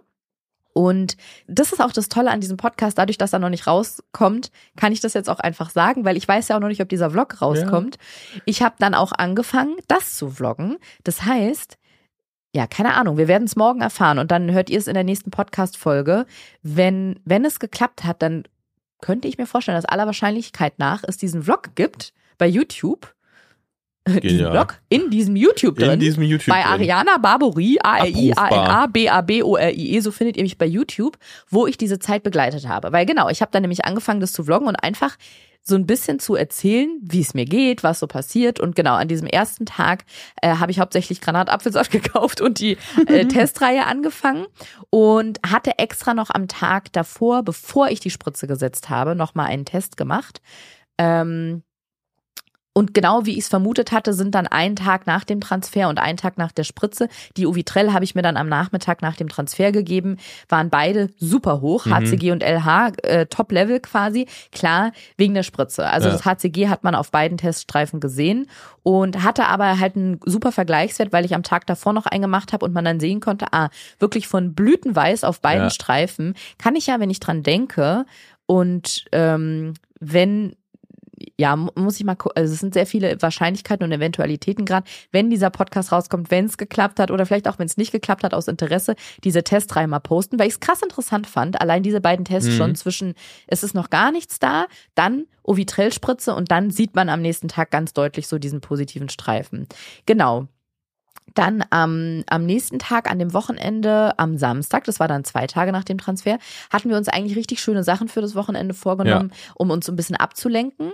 Wollten in die Königliche Gartenakademie fahren. Das ist so eine ganz tolle Gartenanlage hier in Berlin, die von Oh, ich weiß gar nicht. Das hat mal, es war, glaube ich, wirklich früher die königliche Hof- oder, oder Gartenschule und das hat eine Gartenarchitektin, Garten- und Landschaftsarchitektin, glaube ich, dann mal so gepflegt, dass man sich das als äh, Besucher, Besucherin angucken kann. Da gibt's auch ein Café, Ja. wo man ganz nett frühstücken kann. Und das hatten wir uns alles zurechtgelegt und schön geplant, um so ein bisschen diese Wartezeit ähm, zu verkürzen. Dann bin ich morgens die Treppen runtergegangen, um den Hund zu begrüßen und dachte, wieso liegen denn überall im Wohnzimmer Sachen? Hab dann, also ich habe nur im Auge Augenwinkel gesehen, da liegt irgendwas. Der schläft ja immer unten im Wohnzimmer, der Hund. Und auf, zweite, auf den zweiten Blick habe ich dann gesehen, ach du Kacke, das sind so Haufen und Pfützen und dachte, nein, was ist denn da passiert? Hat der das ganze Wohnzimmer vollgekackt und vollgeschissen, äh, vollge, vollgekackt und vollgepisst? Ja, und dann sind wir, habe ich dich gerufen, dann sind wir beide ein bisschen näher rangegangen und ich sag's jetzt nur kurz und vorsichtig, um niemanden zu verstören der muss sich irgendeine Art von Magenverstimmung eingefangen haben. Wir wissen nicht was und hat das ganz über Nacht das komplette Mhm. Wohnzimmer vollgebrochen. Naja, und dann, also meistens, wenn er irgendwas, also wenn er, wenn er sowas hat, dann hat er irgendwas Hat er was gefressen, und dann hat gefressen, man ja. quasi ges- also an, anhand dessen, was, was rausgekommen ist, gesehen, was es verursacht hat. Ja, das war, war da jetzt, nicht so. Das war nicht der Fall. Und er hat dann, also und es geht ihm dann normalerweise auch wieder gut direkt. Das ist dann halt so ein Erbrechen aus einem bestimmten Nicht so Grund. viele Triggerworte auch für mich bitte. wegen eines, eines Objekts meistens. Aber diesmal war es auch so, dass er dann ja was getrunken hat und auch das Wasser direkt wieder ausgekotzt hat. Das war es jetzt mit bösen Ja. Wörtern, bitte. Ja, ich wollte ihm dann auch, ich, ich dachte, okay, da kam jetzt über Nacht alles raus, jetzt geht's wieder, jetzt hat er bestimmt ganz doll Hunger, wollte ihm eine Kaustange geben und er hat die Kaustange fallen lassen aus dem Ja. Maul. Und das ist wirklich sehr ungewöhnlich Ja. für ihn. Also ja, dem ging's nicht gut und unser kleines, krankes äh, Häufchen Elend haben wir dann irgendwie versucht aufzupäppeln und sind dann trotzdem da in diese Gartenakademie gefahren und saßen da ganz süß, schön in der Sonne. Das Und war wirklich sehr, sehr schön. Ja, haben gefrühstückt und der lag dann einfach da im Gras und hat sich ein bisschen erholt. Mm, Der nächste Tag, der dritte Tag, war da schon ein bisschen ereignisreicher. Das war Sonntag. Da lag ich den kompletten Tag im Bett, weil mir so schlecht war. Und ich hab's, mache ich auch immer noch, für so ein bisschen, ich nehme ja auch so Tabletten zur Einnistungsunterstützung. Die habe ich zwar schon mal genommen, da ist mir eigentlich nie schlecht von geworden, aber ich weiß sonst nicht, woran es liegt. Also man sagt ja auch, ja, okay, kann jetzt natürlich auch von der Einnistung sein, ist aber eigentlich zu früh. Also Tag drei nach dem Transfer, dass mir da schon so schlecht ist, weil, weil da schon sich ein Embryo eingenistet hat, der jetzt irgendwelche Hormone ausstößt, HCG, wovon mir schlecht ist, das kann eigentlich nicht sein. Aber ich lag wirklich den ganzen Tag im Bett, war wie der Hund kurz vorm Übergeben. Dann, das kam halt noch dazu, tat mir auch so doll der untere Rücken weh und ich hatte total Angst davor, dass ich halt jederzeit meine Periode Mhm. bekomme. Und ja, genau so hat es sich halt immer angef oder fühlt es sich halt immer an, kurz bevor das passiert. Und das Blöde ist ja, dass man immer sagt, das könnten Anzeichen für beides sein. Das Ja. ist halt so blöd. Ja, genau. Äh, habe aber weiterhin meine Testreihe gemacht und muss sagen, die lenkt mich gerade oder hat mich jetzt in der Zeit wirklich gut abgelenkt. Es ist schon klar, dass es ja nur ein, zweimal am Tag auf den Teststreifen pinkeln ist. Dann klebt man es auf und Ende. Aber ich habe ja vorher extra, ich bin ja da sehr genau und gewissenhaft, habe mir so richtig bei Excel so eine Tabelle bes- erstellt, habe die ausgedruckt, habe die Tage farblich voneinander unterteilt und habe mir da so Felder gebastelt, also die Tabelle so gestaltet, dass da genau die Felder frei sind, wo die Tests reingeklebt werden können, wo ich die Uhrzeit, das Datum eintrage und so. Das ist schon genial. Ja, nicht nur das, sondern aus irgendeinem Grund, auch wenn es immer nur ein paar Minuten sind, die das dauert, hält es mich irgendwie beschäftigt, weil dann kann ich mir noch diese Streifen angucken, das vergleichen Mhm. und irgendwie, ja, man hat so ein bisschen was dabei zu tun. Ja, genau. Ähm, dann war der vierte Tag nach dem Transfer. Da habe ich einen Dreh vorbereitet. Das hat mich auch sehr gut abgelenkt und habe ähm, wir waren ja dann in der Woche immer noch dabei, die Beerdigung für meinen Opa jetzt für übermorgen zu vorzubereiten. Hab einen Grabschmuck für ihn bestellt und habe so Fotos zusammengestellt aus den ja aus seinem ganzen Leben eigentlich, die ich bestellt habe zum Entwickeln, um die dann dort auf der Beerdigung danach, man sitzt ja dann immer noch zusammen und isst irgendwie was mit allen ähm, Verwandten und Freunden, um die so ein bisschen, ja, ich wollte, habe das so geplant, dass ich die entwickeln lasse und dann äh, auf Pappe klebe oder aus so bunten Fotokarton und dann immer so ein bisschen Erinnerungen dazu schreibe, was da, was wir da mit Opa gemacht haben oder was er da gemacht hat, welches Jahr das war und so. Und das hat, äh, hat mich echt ganz gut abgelenkt. Also wenn, äh, wenn ihr gerade nicht das Glück habt, dass ein Verwandter gestorben ist, was euch ablenkt, würde ich euch trotzdem raten oder müsst ihr nicht machen, aber ist irgendwie so ein Tipp, falls sich jemand fragt, wie kann man diese Wartezeit überbrücken und überstehen, sich eine Beschäftigung suchen, die einen zwingt, sich mit was anderem zu, Mhm. ähm, sich mit was anderem zu beschäftigen. Es hilft einfach und lenkt so ein bisschen den, den Fokus weg. Und ich glaube aber einfach naturgemäß durch das Trauern ja, hatte ich überhaupt nicht dieses Gefühl von, ich habe da jetzt gerade eine eingesetzte Eizelle, Mhm. Eizelle und es könnte ein Embryo werden oder sich ein Ja, Kind einnisten. Ja. Es war ganz komisch. Es war so, ich wusste, irgendwas ist da gerade, weil wir warten jetzt auf den Bluttest und so, aber Beerdigung und so war irgendwie im Vordergrund, war ganz komisch. Ja, genau. Dann war äh, zwei Tage später am Mittwoch, am Tag sechs nach dem Transfer, war ein ganz mieser Tag. Da habe ich vormittags noch die Testreihe gemacht, habe da immer noch nicht viel erkannt. HCG war meiner Meinung nach immer noch bei beiden Teststreifen genau gleich. Und am Nachmittag hatten wir einen Termin mit unserer Hundetrainerin, die kommt ja alle paar Wochen zu uns und wir üben und besprechen mit der, wie das Training läuft. Und kurz bevor die geklingelt hat, ging es los mit richtig schlimmen Rückenschmerzen. Und ich konnte halt, also klar, man sagt, das können Anzeichen für die Periode sein oder für eine Schwangerschaft und eine Einnistung.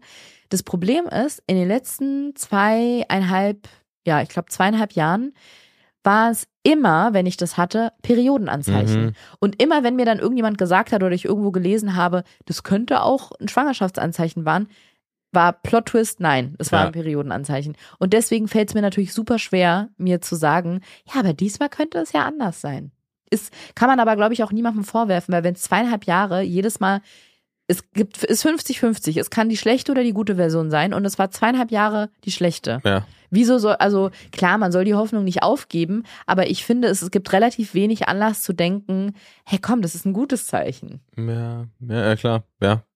Man wurde einfach zu oft schon enttäuscht. Ja, ein bisschen so. Und ich kann es verstehen, man sagt es ja auch auf Beziehungen äh, oder, oder generell auf so mh, Begegnungen mit Menschen bezogen oder so, dass man jedes Mal immer neu die Chance geben soll, dass es Mhm. noch irgendwie sich gut entwickeln kann und äh, weiß ich nicht, wenn man eine, eine schlechte Partnerschaft oder eine blöde Beziehung hat oder eine blöde Erfahrung, dass man in der neuen wieder von Null anfangen Ja. soll und nicht so seine alten Päckchen quasi mitnehmen soll. Aber ist einfach schwierig. Das klingt ja in der Theorie immer so einfach, aber in der Praxis, wenn man irgendwie zweieinhalb Jahre dann jeden Zyklus, jeden Monat enttäuscht worden ist, ist es halt sau schwer, sich dazu zu sagen, Ja. nee, diesmal sind diese Schmerzen bestimmt ein super gutes Zeichen. Ja. Genau. Und ich konnte mich dann auch, anderthalb Stunden ist die Hundetrainerin mal da, ich konnte mich null darauf konzentrieren. Ich war, ich stand wie so neben mir und habe zwar irgendwie gehört, was sie gesagt hat, aber ich konnte es nicht richtig aufnehmen, weil ich die ganze Zeit nur dachte, nein, jetzt ist es vorbei. Bin dann auch sofort, als sie weg war, auf die Toilette gegangen, um nachzugucken, weil ich natürlich dachte, dass der Blut wäre. War aber nichts. Und wir hatten dann so die Situation, ich war oben auf der Toilette, du saßt unten im Wohnzimmer auf dem Sofa und da habe ich dir runtergerufen, äh, ist nichts. Und dann hast du hochgerufen, irgendwie so, super oder cool. ähm, und dann saß ich dann so hier oben und dann hat es, hab ich, also dann konnte das so ein bisschen sacken und dann ist mir so bewusst geworden, also das sollte gar kein Vorwurf sein, wir haben ja dann auch drüber gesprochen, aber dann habe ich so gedacht, krass, ey, ich bin gerade aufs Klo gegangen, hatte Herzrasen, Herzklopfen, schweißnasse Hände, hab gedacht, oh Gott, wenn da jetzt Blut ist, das heißt nicht nur, dass es nicht geklappt hat, sondern das heißt auch, wir müssen wieder weitermachen. Neuer Zyklus. Ich muss sofort wieder, kann gleich im Kalender eigentlich den nächsten Zyklus blockieren. Das heißt wieder, ich muss drei, vier, fünf Mal die Woche zum Ultraschall Blut abnehmen. Ich muss Jobs vielleicht verschieben oder absagen oder kann sie gar nicht erst annehmen. Wir müssen wieder einen Zyklus durchmachen. Ähm, das bedeutet ja auch für meinen Körper wieder Hormone, Spritzen und Eingriffe oder eventuelle Eingriffe. Und da wurde mir so bewusst, krass, ich gehe aufs Klo und es ist wirklich so, ähm, jetzt entscheidet ist gerade so alles oder nichts Mhm. Prinzip für mich und hat ganz viele Auswirkungen. Und dann sage ich, dir ist nichts und das sollte ja gar kein Vorwurf sein. Wir haben ja dann noch drüber gesprochen, aber du sagst dann nur so, ähm, ah ja, cool, schön und machst so weiter. Und genau, und ich habe dir das ja dann auch gesagt und wir haben dann drüber geredet, dass es auch gar kein Vorwurf sein soll. Und ja, sind dann auch beide zu dem Schluss gekommen, ist ja klar, ähm, bei dir hat es, das hat keinen Eingriff, also es ändert sich nichts in deinem Körper, in deinem Leben, in deinem Kalender. Klar, äh, wenn wir noch einen Zyklus machen müssen, das ist natürlich auch für dich dann wieder nochmal bangen und du musst nochmal Geld ausgeben. und das heißt natürlich auch für dich, dass es nochmal nicht geklappt hat. Aber ähm, es hat nicht die gleichen Auswirkungen auf dein Leben und Ja, ich, ich glaube, so das, das hört man ja eh auch schon, dass du ja eine sehr detaillierte Zusammenfassung der letzten Tage quasi hast. Und ähm, kleiner Spoiler, es wird nicht noch eine Zusammenfassung von mir geben, weil ja de facto sich bei mir in den Tagen, außer natürlich die Hoffnung äh, und so weiter, ne, ja, ja nichts verändert hat. An meinem Körper hat sich nichts verändert, ähm, an, mein, an meinem Körpergefühl hat sich nichts Ja. verändert. Ähm, ich hatte keine Rückenschmerzen, ich hatte, äh, ne, also das, das sind alles Sachen, die bei mir nicht sind, die ich nicht in der Hand habe, Mhm. ne, wo ich auch jetzt gar nicht, ich kann ja nur auf deine, auf deine Sachen reagieren, ne? ja. Und ähm, genau, und, und wie man das macht, hängt man dafür natürlich auch immer ty typmäßig irgendwie abhängig so. Ähm, aber hängt natürlich auch ganz krass davon ab, wie man als Paar auch kommuniziert. Und das ist ja das auch, Voll. worüber wir geredet haben, dass, dass ich in dem Moment ein bisschen reaktionsmäßig underperformed habe. Ja, Aber- ich, das habe hab ich auch gar nicht, das habe ich aber dir auch, gar nicht ja, genau, übel aber auch, genommen. auch, auch ja nur, weil, weil ich einfach einen anderen Abstand zu der, zu der Ja, Situation habe. ja. Also nicht, nicht, weil es mich nichts angeht, sondern einfach nur, weil ich nicht 24-7 jede einzelne Sekunde des Tages quasi mich damit beschäftige, Ja. weil ich mich damit beschäftigen muss, weil es in meinem Körper passiert. Es betrifft deinen Körper nicht, es betrifft deinen Kalender nicht, es betrifft deine Jobplanung nicht. Ähm, natürlich betrifft es dich, weil du dann in dem Monat immer noch nicht Papa wirst oder Ja. noch nicht absehbar Vater wirst quasi. Aber ansonsten hat es auf dein Leben erstmal in dem Moment akut nicht so viel Ja. Auswirkungen. Und was ich das Allerwichtigste daran finde, und das wäre auch an der Stelle mein, mein Appell äh, an euch, ist das drüber reden. Weil mir wurde das dann bewusst, ich saß hier und dachte so, krass, du hast jetzt so ganz entspannt gesagt, ähm, ja super und hast einfach weiter Radrennen geguckt und ich sitz hier und könnte gerade eigentlich vor Erleichterung heulen, weil jetzt gerade zumindest im Moment keine Blutung Ja. eingesetzt hat. Und dann hat sich das, dieser Gedanke bei mir so breit gemacht. Ich war nicht sauer auf dich, aber ich dachte so krass, wie unterschiedlich und wie krass, was es auf mich für Auswirkungen hat und wie wenig irgendwie auf dich. Und dann habe ich dich einfach darauf angesprochen und habe dir gesagt, wie ich das so wahrgenommen habe. Genau, und dann hatten wir das Gespräch, was wir hier jetzt gerade auch führen oder geführt haben. Und dann war es auch total okay für mich. Ähm, und ich glaube, da ist es auch wichtig zu differenzieren, dass es nichts, überhaupt nichts mit einem fehlenden Interesse von dir zu tun hat oder mit einem fehlenden Involvement, sondern ähm, ja, genau, wie wir gesagt haben, es betrifft uns beide körperlich und im Leben einfach auf eine andere Art. Und das heißt, glaube ich, nicht, dass jemand sich deswegen weniger freut oder weniger traurig ist, wenn es nicht klappt. Aber in dem Moment ging es ja auch nicht um ein Blutergebnis oder so, sondern einfach nur, da ist gerade, also es ging um Blut, aber eher, dass da kein, kein Blut auf Toilette ist im Sinne von, ähm, dass da geht was ab, das ist jetzt die, die Periode. Und genau, mein, mein Fazit daraus ist einfach, ähm, dass das Wichtigste ist, drüber zu reden und zu Ja. kommunizieren. Und ich wusste das ab dann ja, ich wusste ja vorher auch gar nicht, also du bist ja nicht aufs, aufs Klo gegangen mit der großen Ankündigung, jetzt, jetzt schauen wir mal. Ne? Nee, das stimmt. Ich hatte Und- es wahrscheinlich in meinem Kopf, aber ich habe es nicht genau, so gesagt. und ich wusste ja. es danach und dann war das natürlich Ja. für mich auch jedes Mal, wenn du aufs Klo gegangen bist, eine ganz andere Situation. Ja. Ja, das stimmt. Ja. Aber die Nacht war dann auch richtig scheiße für mich, weil ich glaube einfach dadurch, dass ich an dem Tag schon die ganze Zeit gedacht habe, irgendwie, ich habe so krasse Rückenschmerzen, das fühlt sich schon so doll nach Periode an und dieses, ich habe es auch teilweise sehr hinausgezögert, auf die Toilette zu gehen, weil ich Mhm. Angst davor hatte, halt das zu sehen, dass ich das Blut da sehe und ähm, habe kaum geschlafen, bin immer wieder aufgewacht, hatte krasse Albträume mit Blut und Periode, habe total blöde Dinge geträumt und ähm, an blöde Dinge gedacht und ja, war eine ganz, ganz doofe Nacht äh, zu diesem siebten Tag nach dem Transfer. Bin dann morgens um sechs musste ich auf die Toilette und dachte ja gut, wenn ich jetzt wach bin, dann kann ich auch gleich diese Testreihe machen. Mhm. Konnte danach eh nicht mehr schlafen und hatte dann zum ersten Mal das Gefühl, dass das HCG so ein bisschen schwächer wird, aber es hätte halt auch krass Einbildung sein Mhm. können. Also es war jetzt nicht so, dass ich dachte, oh, da ist ja wirklich ein ganz deutlicher, ganz deutlicher Wechsel. Ja, genau. Und ich habe dann mit einer Bekannten gesprochen, die ähm, auch in Kinderwunschbehandlung ist schon relativ lange. Und diese hat gesagt, dass für sie diese Testreihen absoluter Stress sind Mhm. und dass sie total froh ist, in diesen neun bis elf Tagen zwischen Transfer, also wenn sie einen Transfer hat, dass sie total froh ist, dass sie zwischen Transfer und Blutergebnis eben mal nichts machen muss, weil ansonsten muss man als Ja. Frau immer tätig sein. Du musst ständig zu Termin. Du musst dir spritzen, du musst auf das aufpassen, du musst auf das aufpassen, musst Nahrungsergänzungsmittel nehmen, du musst ähm, die die Spritzen setzen, du hast einen Eingriff, du musst auf dies achten, du trinkst keinen Alkohol, du willst Stress reduzieren. Und in diesen neun bis elf Tagen mal einfach nichts zu machen, sondern versuchen, sich zurückzunehmen und zu leben, ähm, dass diese Testreihen sie total stressen würden. Und ich finde es super interessant, wie unterschiedlich das ist. Ja. Weil für mich ist es wirklich einfach, ich kann das nicht sagen. Es ist am Tag immer nur so ein kurzer Moment, wo ich damit beschäftigt bin. Aber es ist so wie, als könnte ich jeden Tag ein kleines Häkchen machen und als würden die Tage dadurch schneller vergehen. Ja, und vielleicht, was du ja machst, es ist ja eine, eine Kontrolle, die du dir quasi da reinholst. Stimmt natürlich, ja. Die wir, wie wir mittlerweile gelernt haben, Ja. dir doch relativ wichtig ist. Ja, aber ich hätte gedacht, dass das bei mir nur dieses Kontrollgefühl erfüllt, wenn ich ein positives Ergebnis habe im Sinne von ein positives Resultat, dass ich zum Beispiel sehe, das HCG geht raus oder so. Aber das ist ja noch nicht mal so. Nee, aber du, also Du hast Äh, aber äh, recht, aber stimmt. es wäre viel, viel schlimmer, wenn du es nicht wenn wüsstest. ich gar nicht wüsste. Wenn du wüsstest, du könntest wissen, Ja, aber du weißt es nicht. Das ist, das, das ist, glaube ich, dann auch das Schlimme. ja, das stimmt.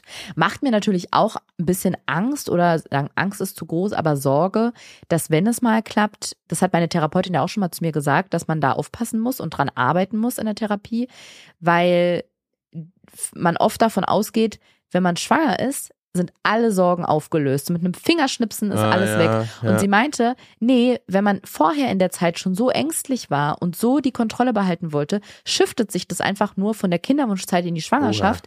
Und dann wird man von einer ängstlichen Kinderwunschpatientin zu einer ängstlichen Schwangeren, was per se nicht schlimm ist. Also niemand macht irgendjemandem Vorwurf, ängstlich zu sein. Aber für einen selber kann das Mhm. eine wahnsinnig belastende Situation sein. Ja. Und in so einem Moment habe ich dann natürlich auch Sorge und denke, scheiße, stimmt. Ist es dann so, wenn es irgendwann mal klappt, dass ich jeden Tag eigentlich zu einem Ultraschall muss, weil ich Mhm. sonst durchdrehe vor Panik? Äh, Ja. Aber ja, genau. Und an dem Tag, an diesem, was war das? Das war der siebte Tag nach dem Transfer, hatte ich einen Dreh dann mit äh, für eine ARD-Produktion mit Ralf Rute, mit dem äh, lieben Freund und Kollegen Comiczeichner Ralf Rute. Und das war auch schwierig, ehrlich gesagt, weil ich dort die ganze Zeit Angst hatte bei der Aufzeichnung, dass ich, wenn ich auf die Toilette gehe zwischendurch, Mhm. dass dann die Periode da ist, dann muss ich wieder zurück ins Studio zum Drehen Oh, ja. und habe aber diese Nachricht, will am liebsten heulen und muss jetzt aber ein Pokerface machen, weil ich habe denen ja auch niemandem von dem Produktionsteam gesagt, dass ich gerade äh, in der, also Ja. die- die wissen, glaube ich, dass ich an sich in der Kinderwunschbehandlung bin. Ich habe denen aber nicht gesagt, dass ich gerade einen Transfer hatte und eigentlich darauf warte, ob das Ergebnis positiv ist oder negativ, Ja. weil auch das mir zu nah ist quasi bei also entfernteren Kollegen, mit denen drüber zu reden. Das teile ich eigentlich nur so mit engen Freunden und ähm, Freunden und Freundinnen. Und da hatte ich echt große Sorge und es war einfach ein super blödes Gefühl. Ich habe natürlich auch die ganze Zeit darauf geachtet beim Dreh, tut mir gerade der Rücken weh, zieht da Mhm. irgendwas. Und wenn ich aufs Klo gegangen bin, ich habe sogar schon versucht zu vermeiden, aber manchmal muss man auf Klo, sonst platzt man vor laufender Kamera, ähm, hatte halt total Angst, dass ich da was sehe und dann wieder zurück ins Studio muss. Also war krass angespannt. Muss aber dazu sagen, was gleichzeitig ein Gedanke war, dass ich habe ja nach dem letzten Transfer mir den Kalender so krass freigehalten, ne? Hab versucht oder hatte alle Jobs gestrichen oder halt gar nicht erst angenommen, um wirklich in diesen 10, 12, 14 Tagen nach dem Transfer und zwischen Transfer und Blutabnahme, Bluttest nichts zu haben, mich nur entspannen zu können, Füße hochlegen und einfach, also nicht nur, aber wirklich hauptsächlich, dass ich nur das Nötigste machen muss und einfach den Kopf frei halten kann. Ja. Und es war die Hölle. Es war wirklich, es war nur Gedankenkarussell. Ich habe nur gegrübelt, nur nachgedacht. Diesmal habe ich das extra nicht gemacht und klar hatte ich die Situation, dass ich dann beim Dreh Angst hatte, dass ich gleich Periodenblut entdecke. Aber es war eine kr- krasse Ablenkung, weil ich Ja, hatte eigentlich. Also klar, das mit Opa kommt auch dazu, aber ich hatte keine, es war kein richtiger Raum da, um mir Gedanken zu machen, weil ich arbeiten musste. Ich musste einfach funktionieren und musste da abliefern. Und das war aber gut. Ich habe das als positiv wahrgenommen und die Ärztin meinte auch, sowas ist vom Stress her das ist jetzt kein Stress in dem Sinne, als dass deine Einnistung verhindert. Also wenn Ja, man wirklich ja, ja. extrem gerade was verarbeiten muss, aber weil man jetzt arbeitet und einen Dreh hat oder auf der Bühne steht bei einer Tour, das, das passt schon so.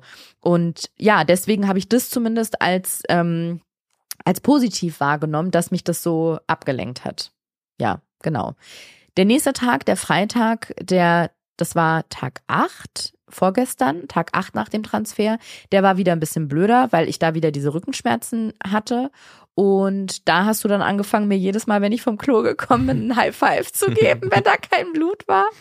Das fand ich sehr lustig. Und da habe ich dann diese Bekannte von mir, die auch, die meinte, dass sie die Testreihen eher als stressig empfindet. Das ist die einzige, die ich diese Testreihen habe angucken lassen, die sich damit ein bisschen auskennt. Mhm. Es gibt ja auch ganz viele, die Ja, stellen und die in so Foren. Hm? Und mich.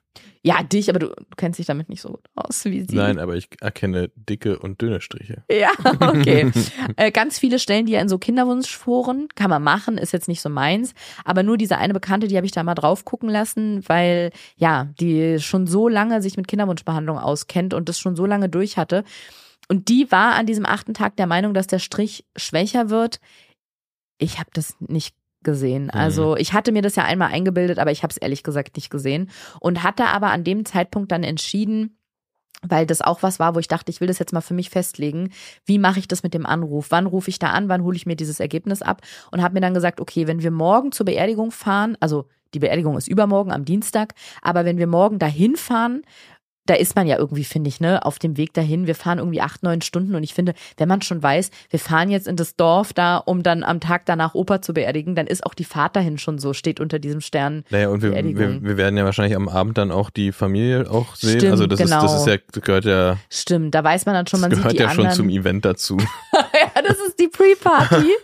genau. Und deswegen ähm, habe ich dann, wollte ich vorher entscheiden, wie ich das mache und habe jetzt entschieden, dass ich morgen, wenn wir zur Beerdigung fahren, direkt auf dem Weg dort anrufe. Die meinten ja, ab 12 Uhr kann ich dann anrufen, weil wenn wir zurückkommen, also alles danach ist auch irgendwie kacke. Wenn wir an diesem Mittwochabend oder Mittwochnacht zurückkommen, ich habe direkt am nächsten Tag einen Dreh mit Christoph Maria Herbst, auch wieder für diese ARD-Produktion. Das heißt, da muss ich auch wieder äh, ähm, konzentriert sein. Am Freitag ähm, fahre ich nach München und habe direkt da Tour, also direkt an dem Abend noch ähm, Auftritt in München. Das heißt, je näher ich es an diesen beiden Terminen erfahre, an dem Dreh und dem Tourtermin, desto schlechter kriege ich die wiederum hin, desto Ja. schwieriger wird der Dreh für mich. Also wenn ich eine negative Nachricht bekomme, angenommen, ich gehe erst Donnerstag zum Blut abnehmen, da habe ich diesen Dreh. Das heißt, während des Drehs, vielleicht kriege ich auch schon meine Periode dann während des Drehs oder weiß währenddessen, das Ergebnis ist jetzt da und wenn ich es dann erfahre, am nächsten Tag nach München muss, wieder auf der Bühne stehen muss. Nee, ich Ja. habe mich jetzt entschieden, wir sind eh bei einer Beerdigung. Da heule ich mir wahrscheinlich eh die Seele aus dem Leib. Dann kann ich auch gleich wegen zwei Sachen heulen irgendwie. sagen, wenn, wenn, wenn, wenn traurig, dann auf einer Beerdigung. Ja, genau. Und dann habe ich wenigstens mehr Abstand wieder bis zu dem Zeitpunkt, wo ich auf der Bühne stehen und funktionieren Ja. muss oder vor der Kamera.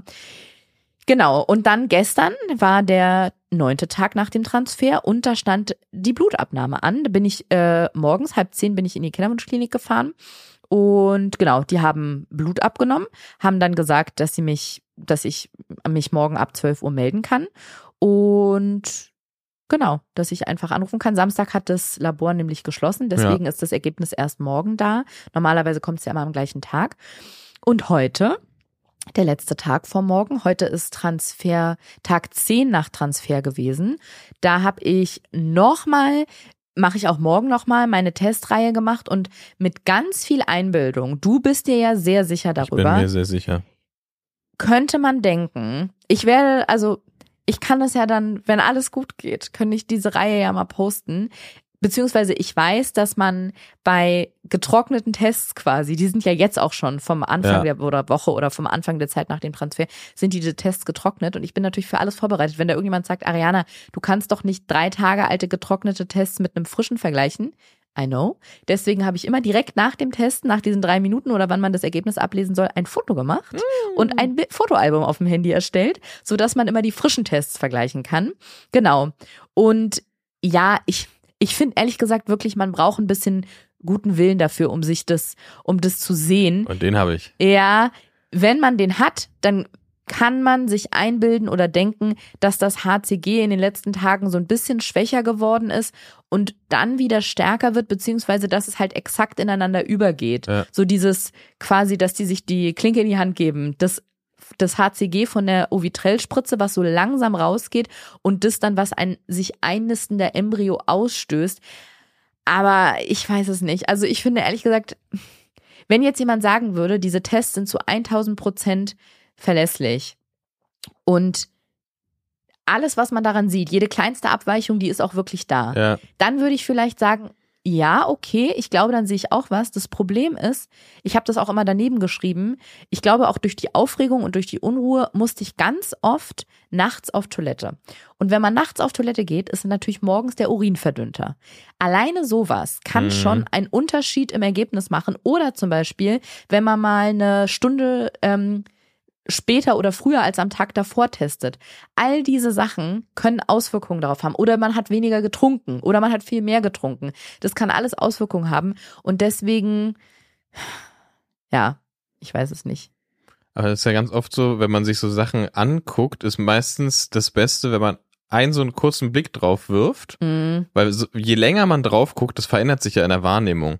Und dann denkt man die ganze Zeit, ah nee, ist doch so oder es ist doch weniger, es ist doch mehr. Und deswegen, ich verlasse mich da meistens auf meinen ersten direkten initialen Eindruck. Verstehe ich, aber ich bin ja dann gleich so, ich gucke dann drauf auf diese Reihe und denk so, ah ja, an dem Tag sieht's wirklich minimal schwächer aus. Und dann gucke ich gleich in das Kommentarfeld, was ich in meiner Tabelle habe, rechts daneben und sehe, dass da steht, oh, ich war nachts zweimal auf dem Klo. Das heißt, mein Urin war eh verdünnt und die schwächere Linie kann auch einfach daher Ja. kommen.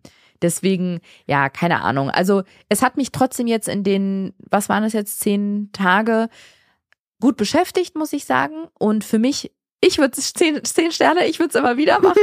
nee, wirklich. Also mir hat es einfach geholfen irgendwie. So ein bisschen sich Kontrolle zurückzuholen, wie du sagst, so ein bisschen sich zu beruhigen, was zu tun zu haben. Mhm. Jeden Morgen auch so eine Aufgabe zu haben, ist so komisch. Aber immer zu wissen, morgen früh teste ich wieder und dann morgens, jetzt ist erstmal der Test dran. Ja. Das ist so, dadurch sind die Tage auch strukturierter, weil ich finde, bei so einer Wartezeit, so ging es mir nach dem letzten Transfer, die Tage sind aneinander übergegangen. Mhm. Ich konnte dir nicht sagen, ist heute Tag vier oder Tag sieben nach dem Transfer, Ja. mh, weil jeder Tag irgendwie nicht gleich war, aber es war halt jeden Tag warten und irgendwie ähm, Symptome erörtern und analysieren. Und so waren die Tage so ganz, ähm, ganz klar strukturiert. So der Tag beginnt mit einem Test Ja. irgendwie so. Und man muss ja auch dazu sagen, auch wenn das blöde klingt, aber es ist ja, es ist ja auch einfach bis, bis heute spannend bei den Tests, weil es ja einfach nicht so ein, es gab nicht einen ganz klaren Einbruch. Stimmt, das hätte ja auch alles, genau. alles verändert, ne? Also das wäre, also ich weiß nicht, ob du dann jetzt sagen würdest, oh, das war, das hat mir viel Spaß gemacht, ne? Es war halt so ein, Ja. es ist halt so, Darauf hatte ich ja ehrlich gesagt gehofft. Diese Hoffnung wurde ja gleich zerstört durch diese Ovitrell-Spritze. ja, ja, klar. Ja, weil wenn die Spritze nicht gewesen wäre, dann hätte man jetzt höchstwahrscheinlich viel eindeutiger gesehen. Entweder die Tests bl- bleiben einfach zehn Tage lang blütenweiß, da tut sich gar nichts. Dann hätte ich jetzt schon mal damit abschließen können einfach. Oder man hätte ab, keine Ahnung, Tag fünf, sechs langsam sehen können, dass sich da eine ganz zarte Linie bildet, Mhm. die vielleicht von Tag zu Tag stärker wird.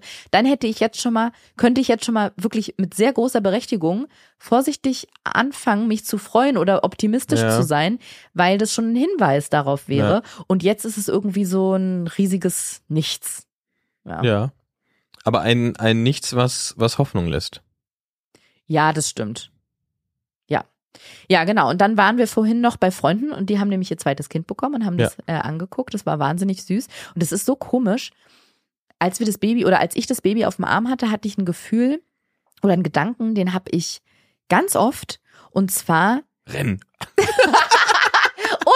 ähnlich, weil man kriegt ja dann das Familienleben mit. Die haben ja schon ein Kind, also Ja. seine beste Freundin, und die haben ja schon ein Kind und dann jetzt halt noch das süße kleine Baby. Und natürlich ist so, die große schreit mal, dann kriegt die einen Wutanfall, schmeißt sie sich auf den Boden. Ähm, dann irgendwie geht's um die Abendessenplanung und irgendwie so in diesem Familienleben zu sein, das ist so normal. Und da ist natürlich auch nicht, da ist kein Heiligenschein die ganze Zeit und alle sagen 24-7, oh mein Gott, die Kinder, das Baby, oh mein Gott, heilige Geschöpfe, sondern es ist einfach normal Familienalltag.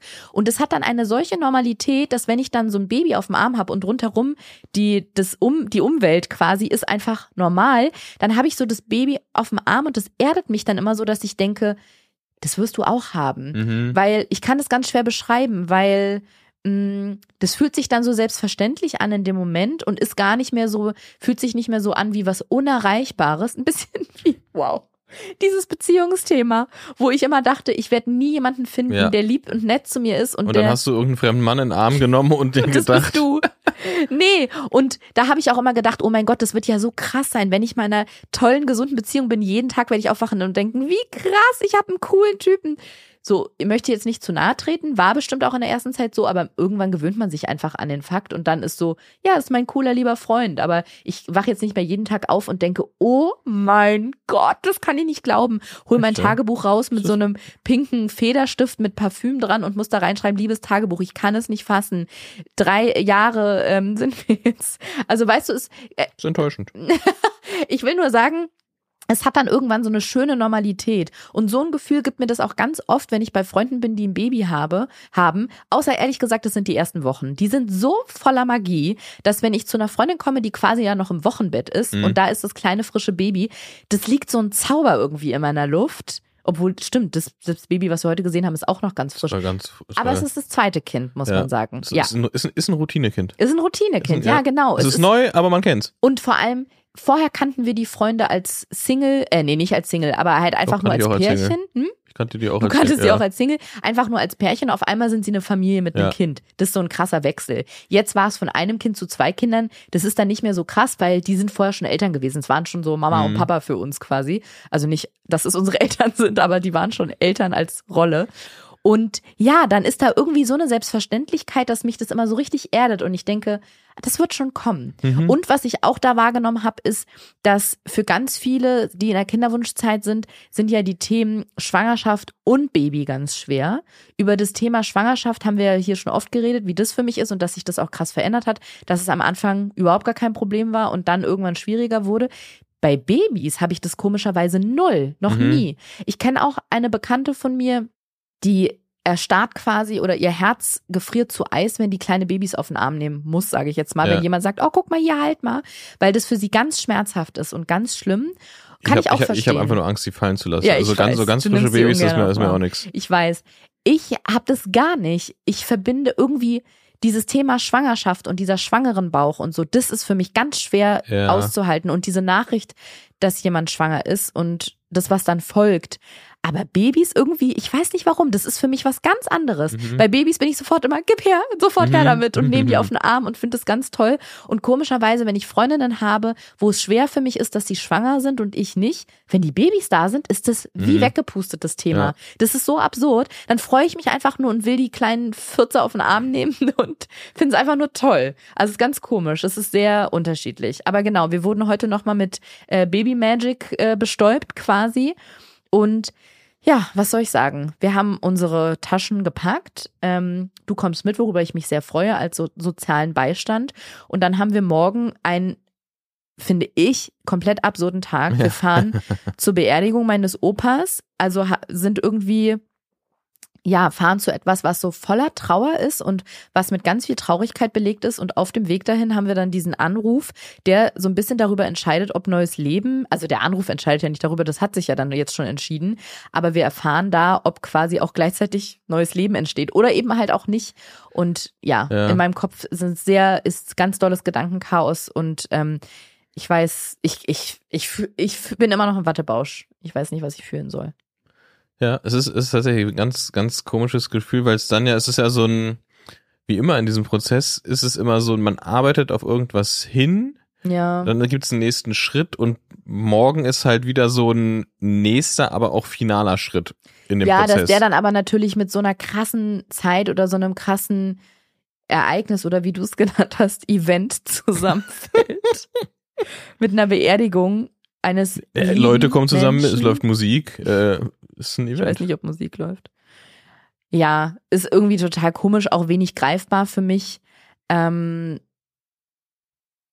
ja, in meinem Kopf ist wirklich es wie so zwei konkurrierende Emotionen. Beerdigung, Transferergebnis, Beerdigung oder Schwangerschaftstestergebnis oder so. Ja, naja, vor allem kann es ja, es kann ja in die Richtung oder in die Richtung gehen, ne? Also entweder ist es, wird's, ja, wird's, wird's unfassbar mega traurig, weil Ja. der Test auch negativ ist Mhm. und wir zu einer Beerdigung fahren. Oder es wird weird, weil es ist positiv und wir fahren zu einer Beerdigung. ja. Also man will sich eigentlich krass freuen dann, aber man fährt trotzdem zu einer Beerdigung. Also es kann, also es ist eine, ist ein, Es ist super komisch. Ja. Ich finde es auch ganz komisch, aber ich bin froh, dass wir oder ich, wie auch immer, das jetzt so entschieden haben, dass wir diesen Anruf morgen machen, den nicht aufschieben. Und bin jetzt auch irgendwie froh, ehrlich gesagt, das jetzt dann mal zu wissen, weil diese Testreihe, dass da, da so gar nichts rausgekommen ist, macht mich irgendwie so ein bisschen fuchsig. Und deswegen, ja, wir äh, läuten hier jetzt langsam mal die Nacht ein und das ist kein Synonym für wir will bumsen. wow, Wow. mit so einer Glocke. Was? Wir läuten die ein. Ach so, ja, Ja, genau. So eine, Sex, so eine Sexglocke. Wie krass wäre das, wenn man eine Sexglocke hat? Ich hatte mal einen Kollegen, das fand ich mega geil. Der hat in der WG gewohnt oder zumindest mit einer Person noch zusammen. Und waren das zwei Männer oder Mann und Frau? Das weiß ich gar nicht. Aber ist auch unwichtig für die Geschichte, weil die hatten eine Regelung. Und zwar, wenn einer ein Date mit nach Hause gebracht hat oder es halt ans ähm, Schnackseln ging, dann wollten die der anderen Person ja signalisieren, du, ich habe da jemanden, Hm. vielleicht kannst du das Feld ja räumen oder zumindest jetzt nicht Mhm. mit dem Ohr an der Wand sitzen. Ja. Und die hatten eine Lampe. Das, ich war, war das eine Baustellenlampe oder irgendwie so eine alte, DDR-Ampel oder so. Auf jeden Fall konnte die rot und grün leuchten. Und die stand im Flur. Und wenn das rote Licht an war, hieß es, ich habe jemanden mit im Schlafzimmer. Bitte mal ganz kurz hier Mm. äh, äh, ähm, jugendfreie Zone. Und wenn die Lampe grün war, war es so, da ist jemand, aber ich habe nur Freunde da oder wir sind nur im Zimmer und quatschen, kannst reinkommen. Kann man die, weil passiert ja manchmal, kann man die spontan remote per Bluetooth umstellen, die Ampel dann noch schnell? Stell dir vor, du hast jemanden da und ihr quatscht nur und auf einmal merkst du, da es bahnt sich Sex an. Ja. Und dann Ja, ja. ja. bräuchte man eine Und App. dann, das und dann, und dann kommt der. Mitbewohner rein und dann ist rot und das, hä, aber er hat doch gesagt, sein Vater kommt vorbei und dann so, ja, auf den Knopf gekommen. Vielleicht können wir so eine Lampe mit einer App dazu entwickeln. Oder wir nehmen halt diese Glocke, die wir gerade angesprochen haben, finde Ja. ich auch schön. Also egal, was jetzt gleich noch bei uns hier zu Hause im Schlafzimmer passiert, das läuten wir jetzt auf jeden Fall mal ein, beenden diese Podcast-Aufnahme und sagen aufgeregt, trauernd und gefühlsmäßig irgendwie taub bis zur nächsten Folge, wann auch immer die passiert, also wann auch immer die aufgezeichnet wird und was auch immer da stattfindet. So machen wir's. Machen wir so? So machen wir's. Dann bis zum nächsten Mal. Uns allen viel Glück. Mhm. Tschüss. Tschüss.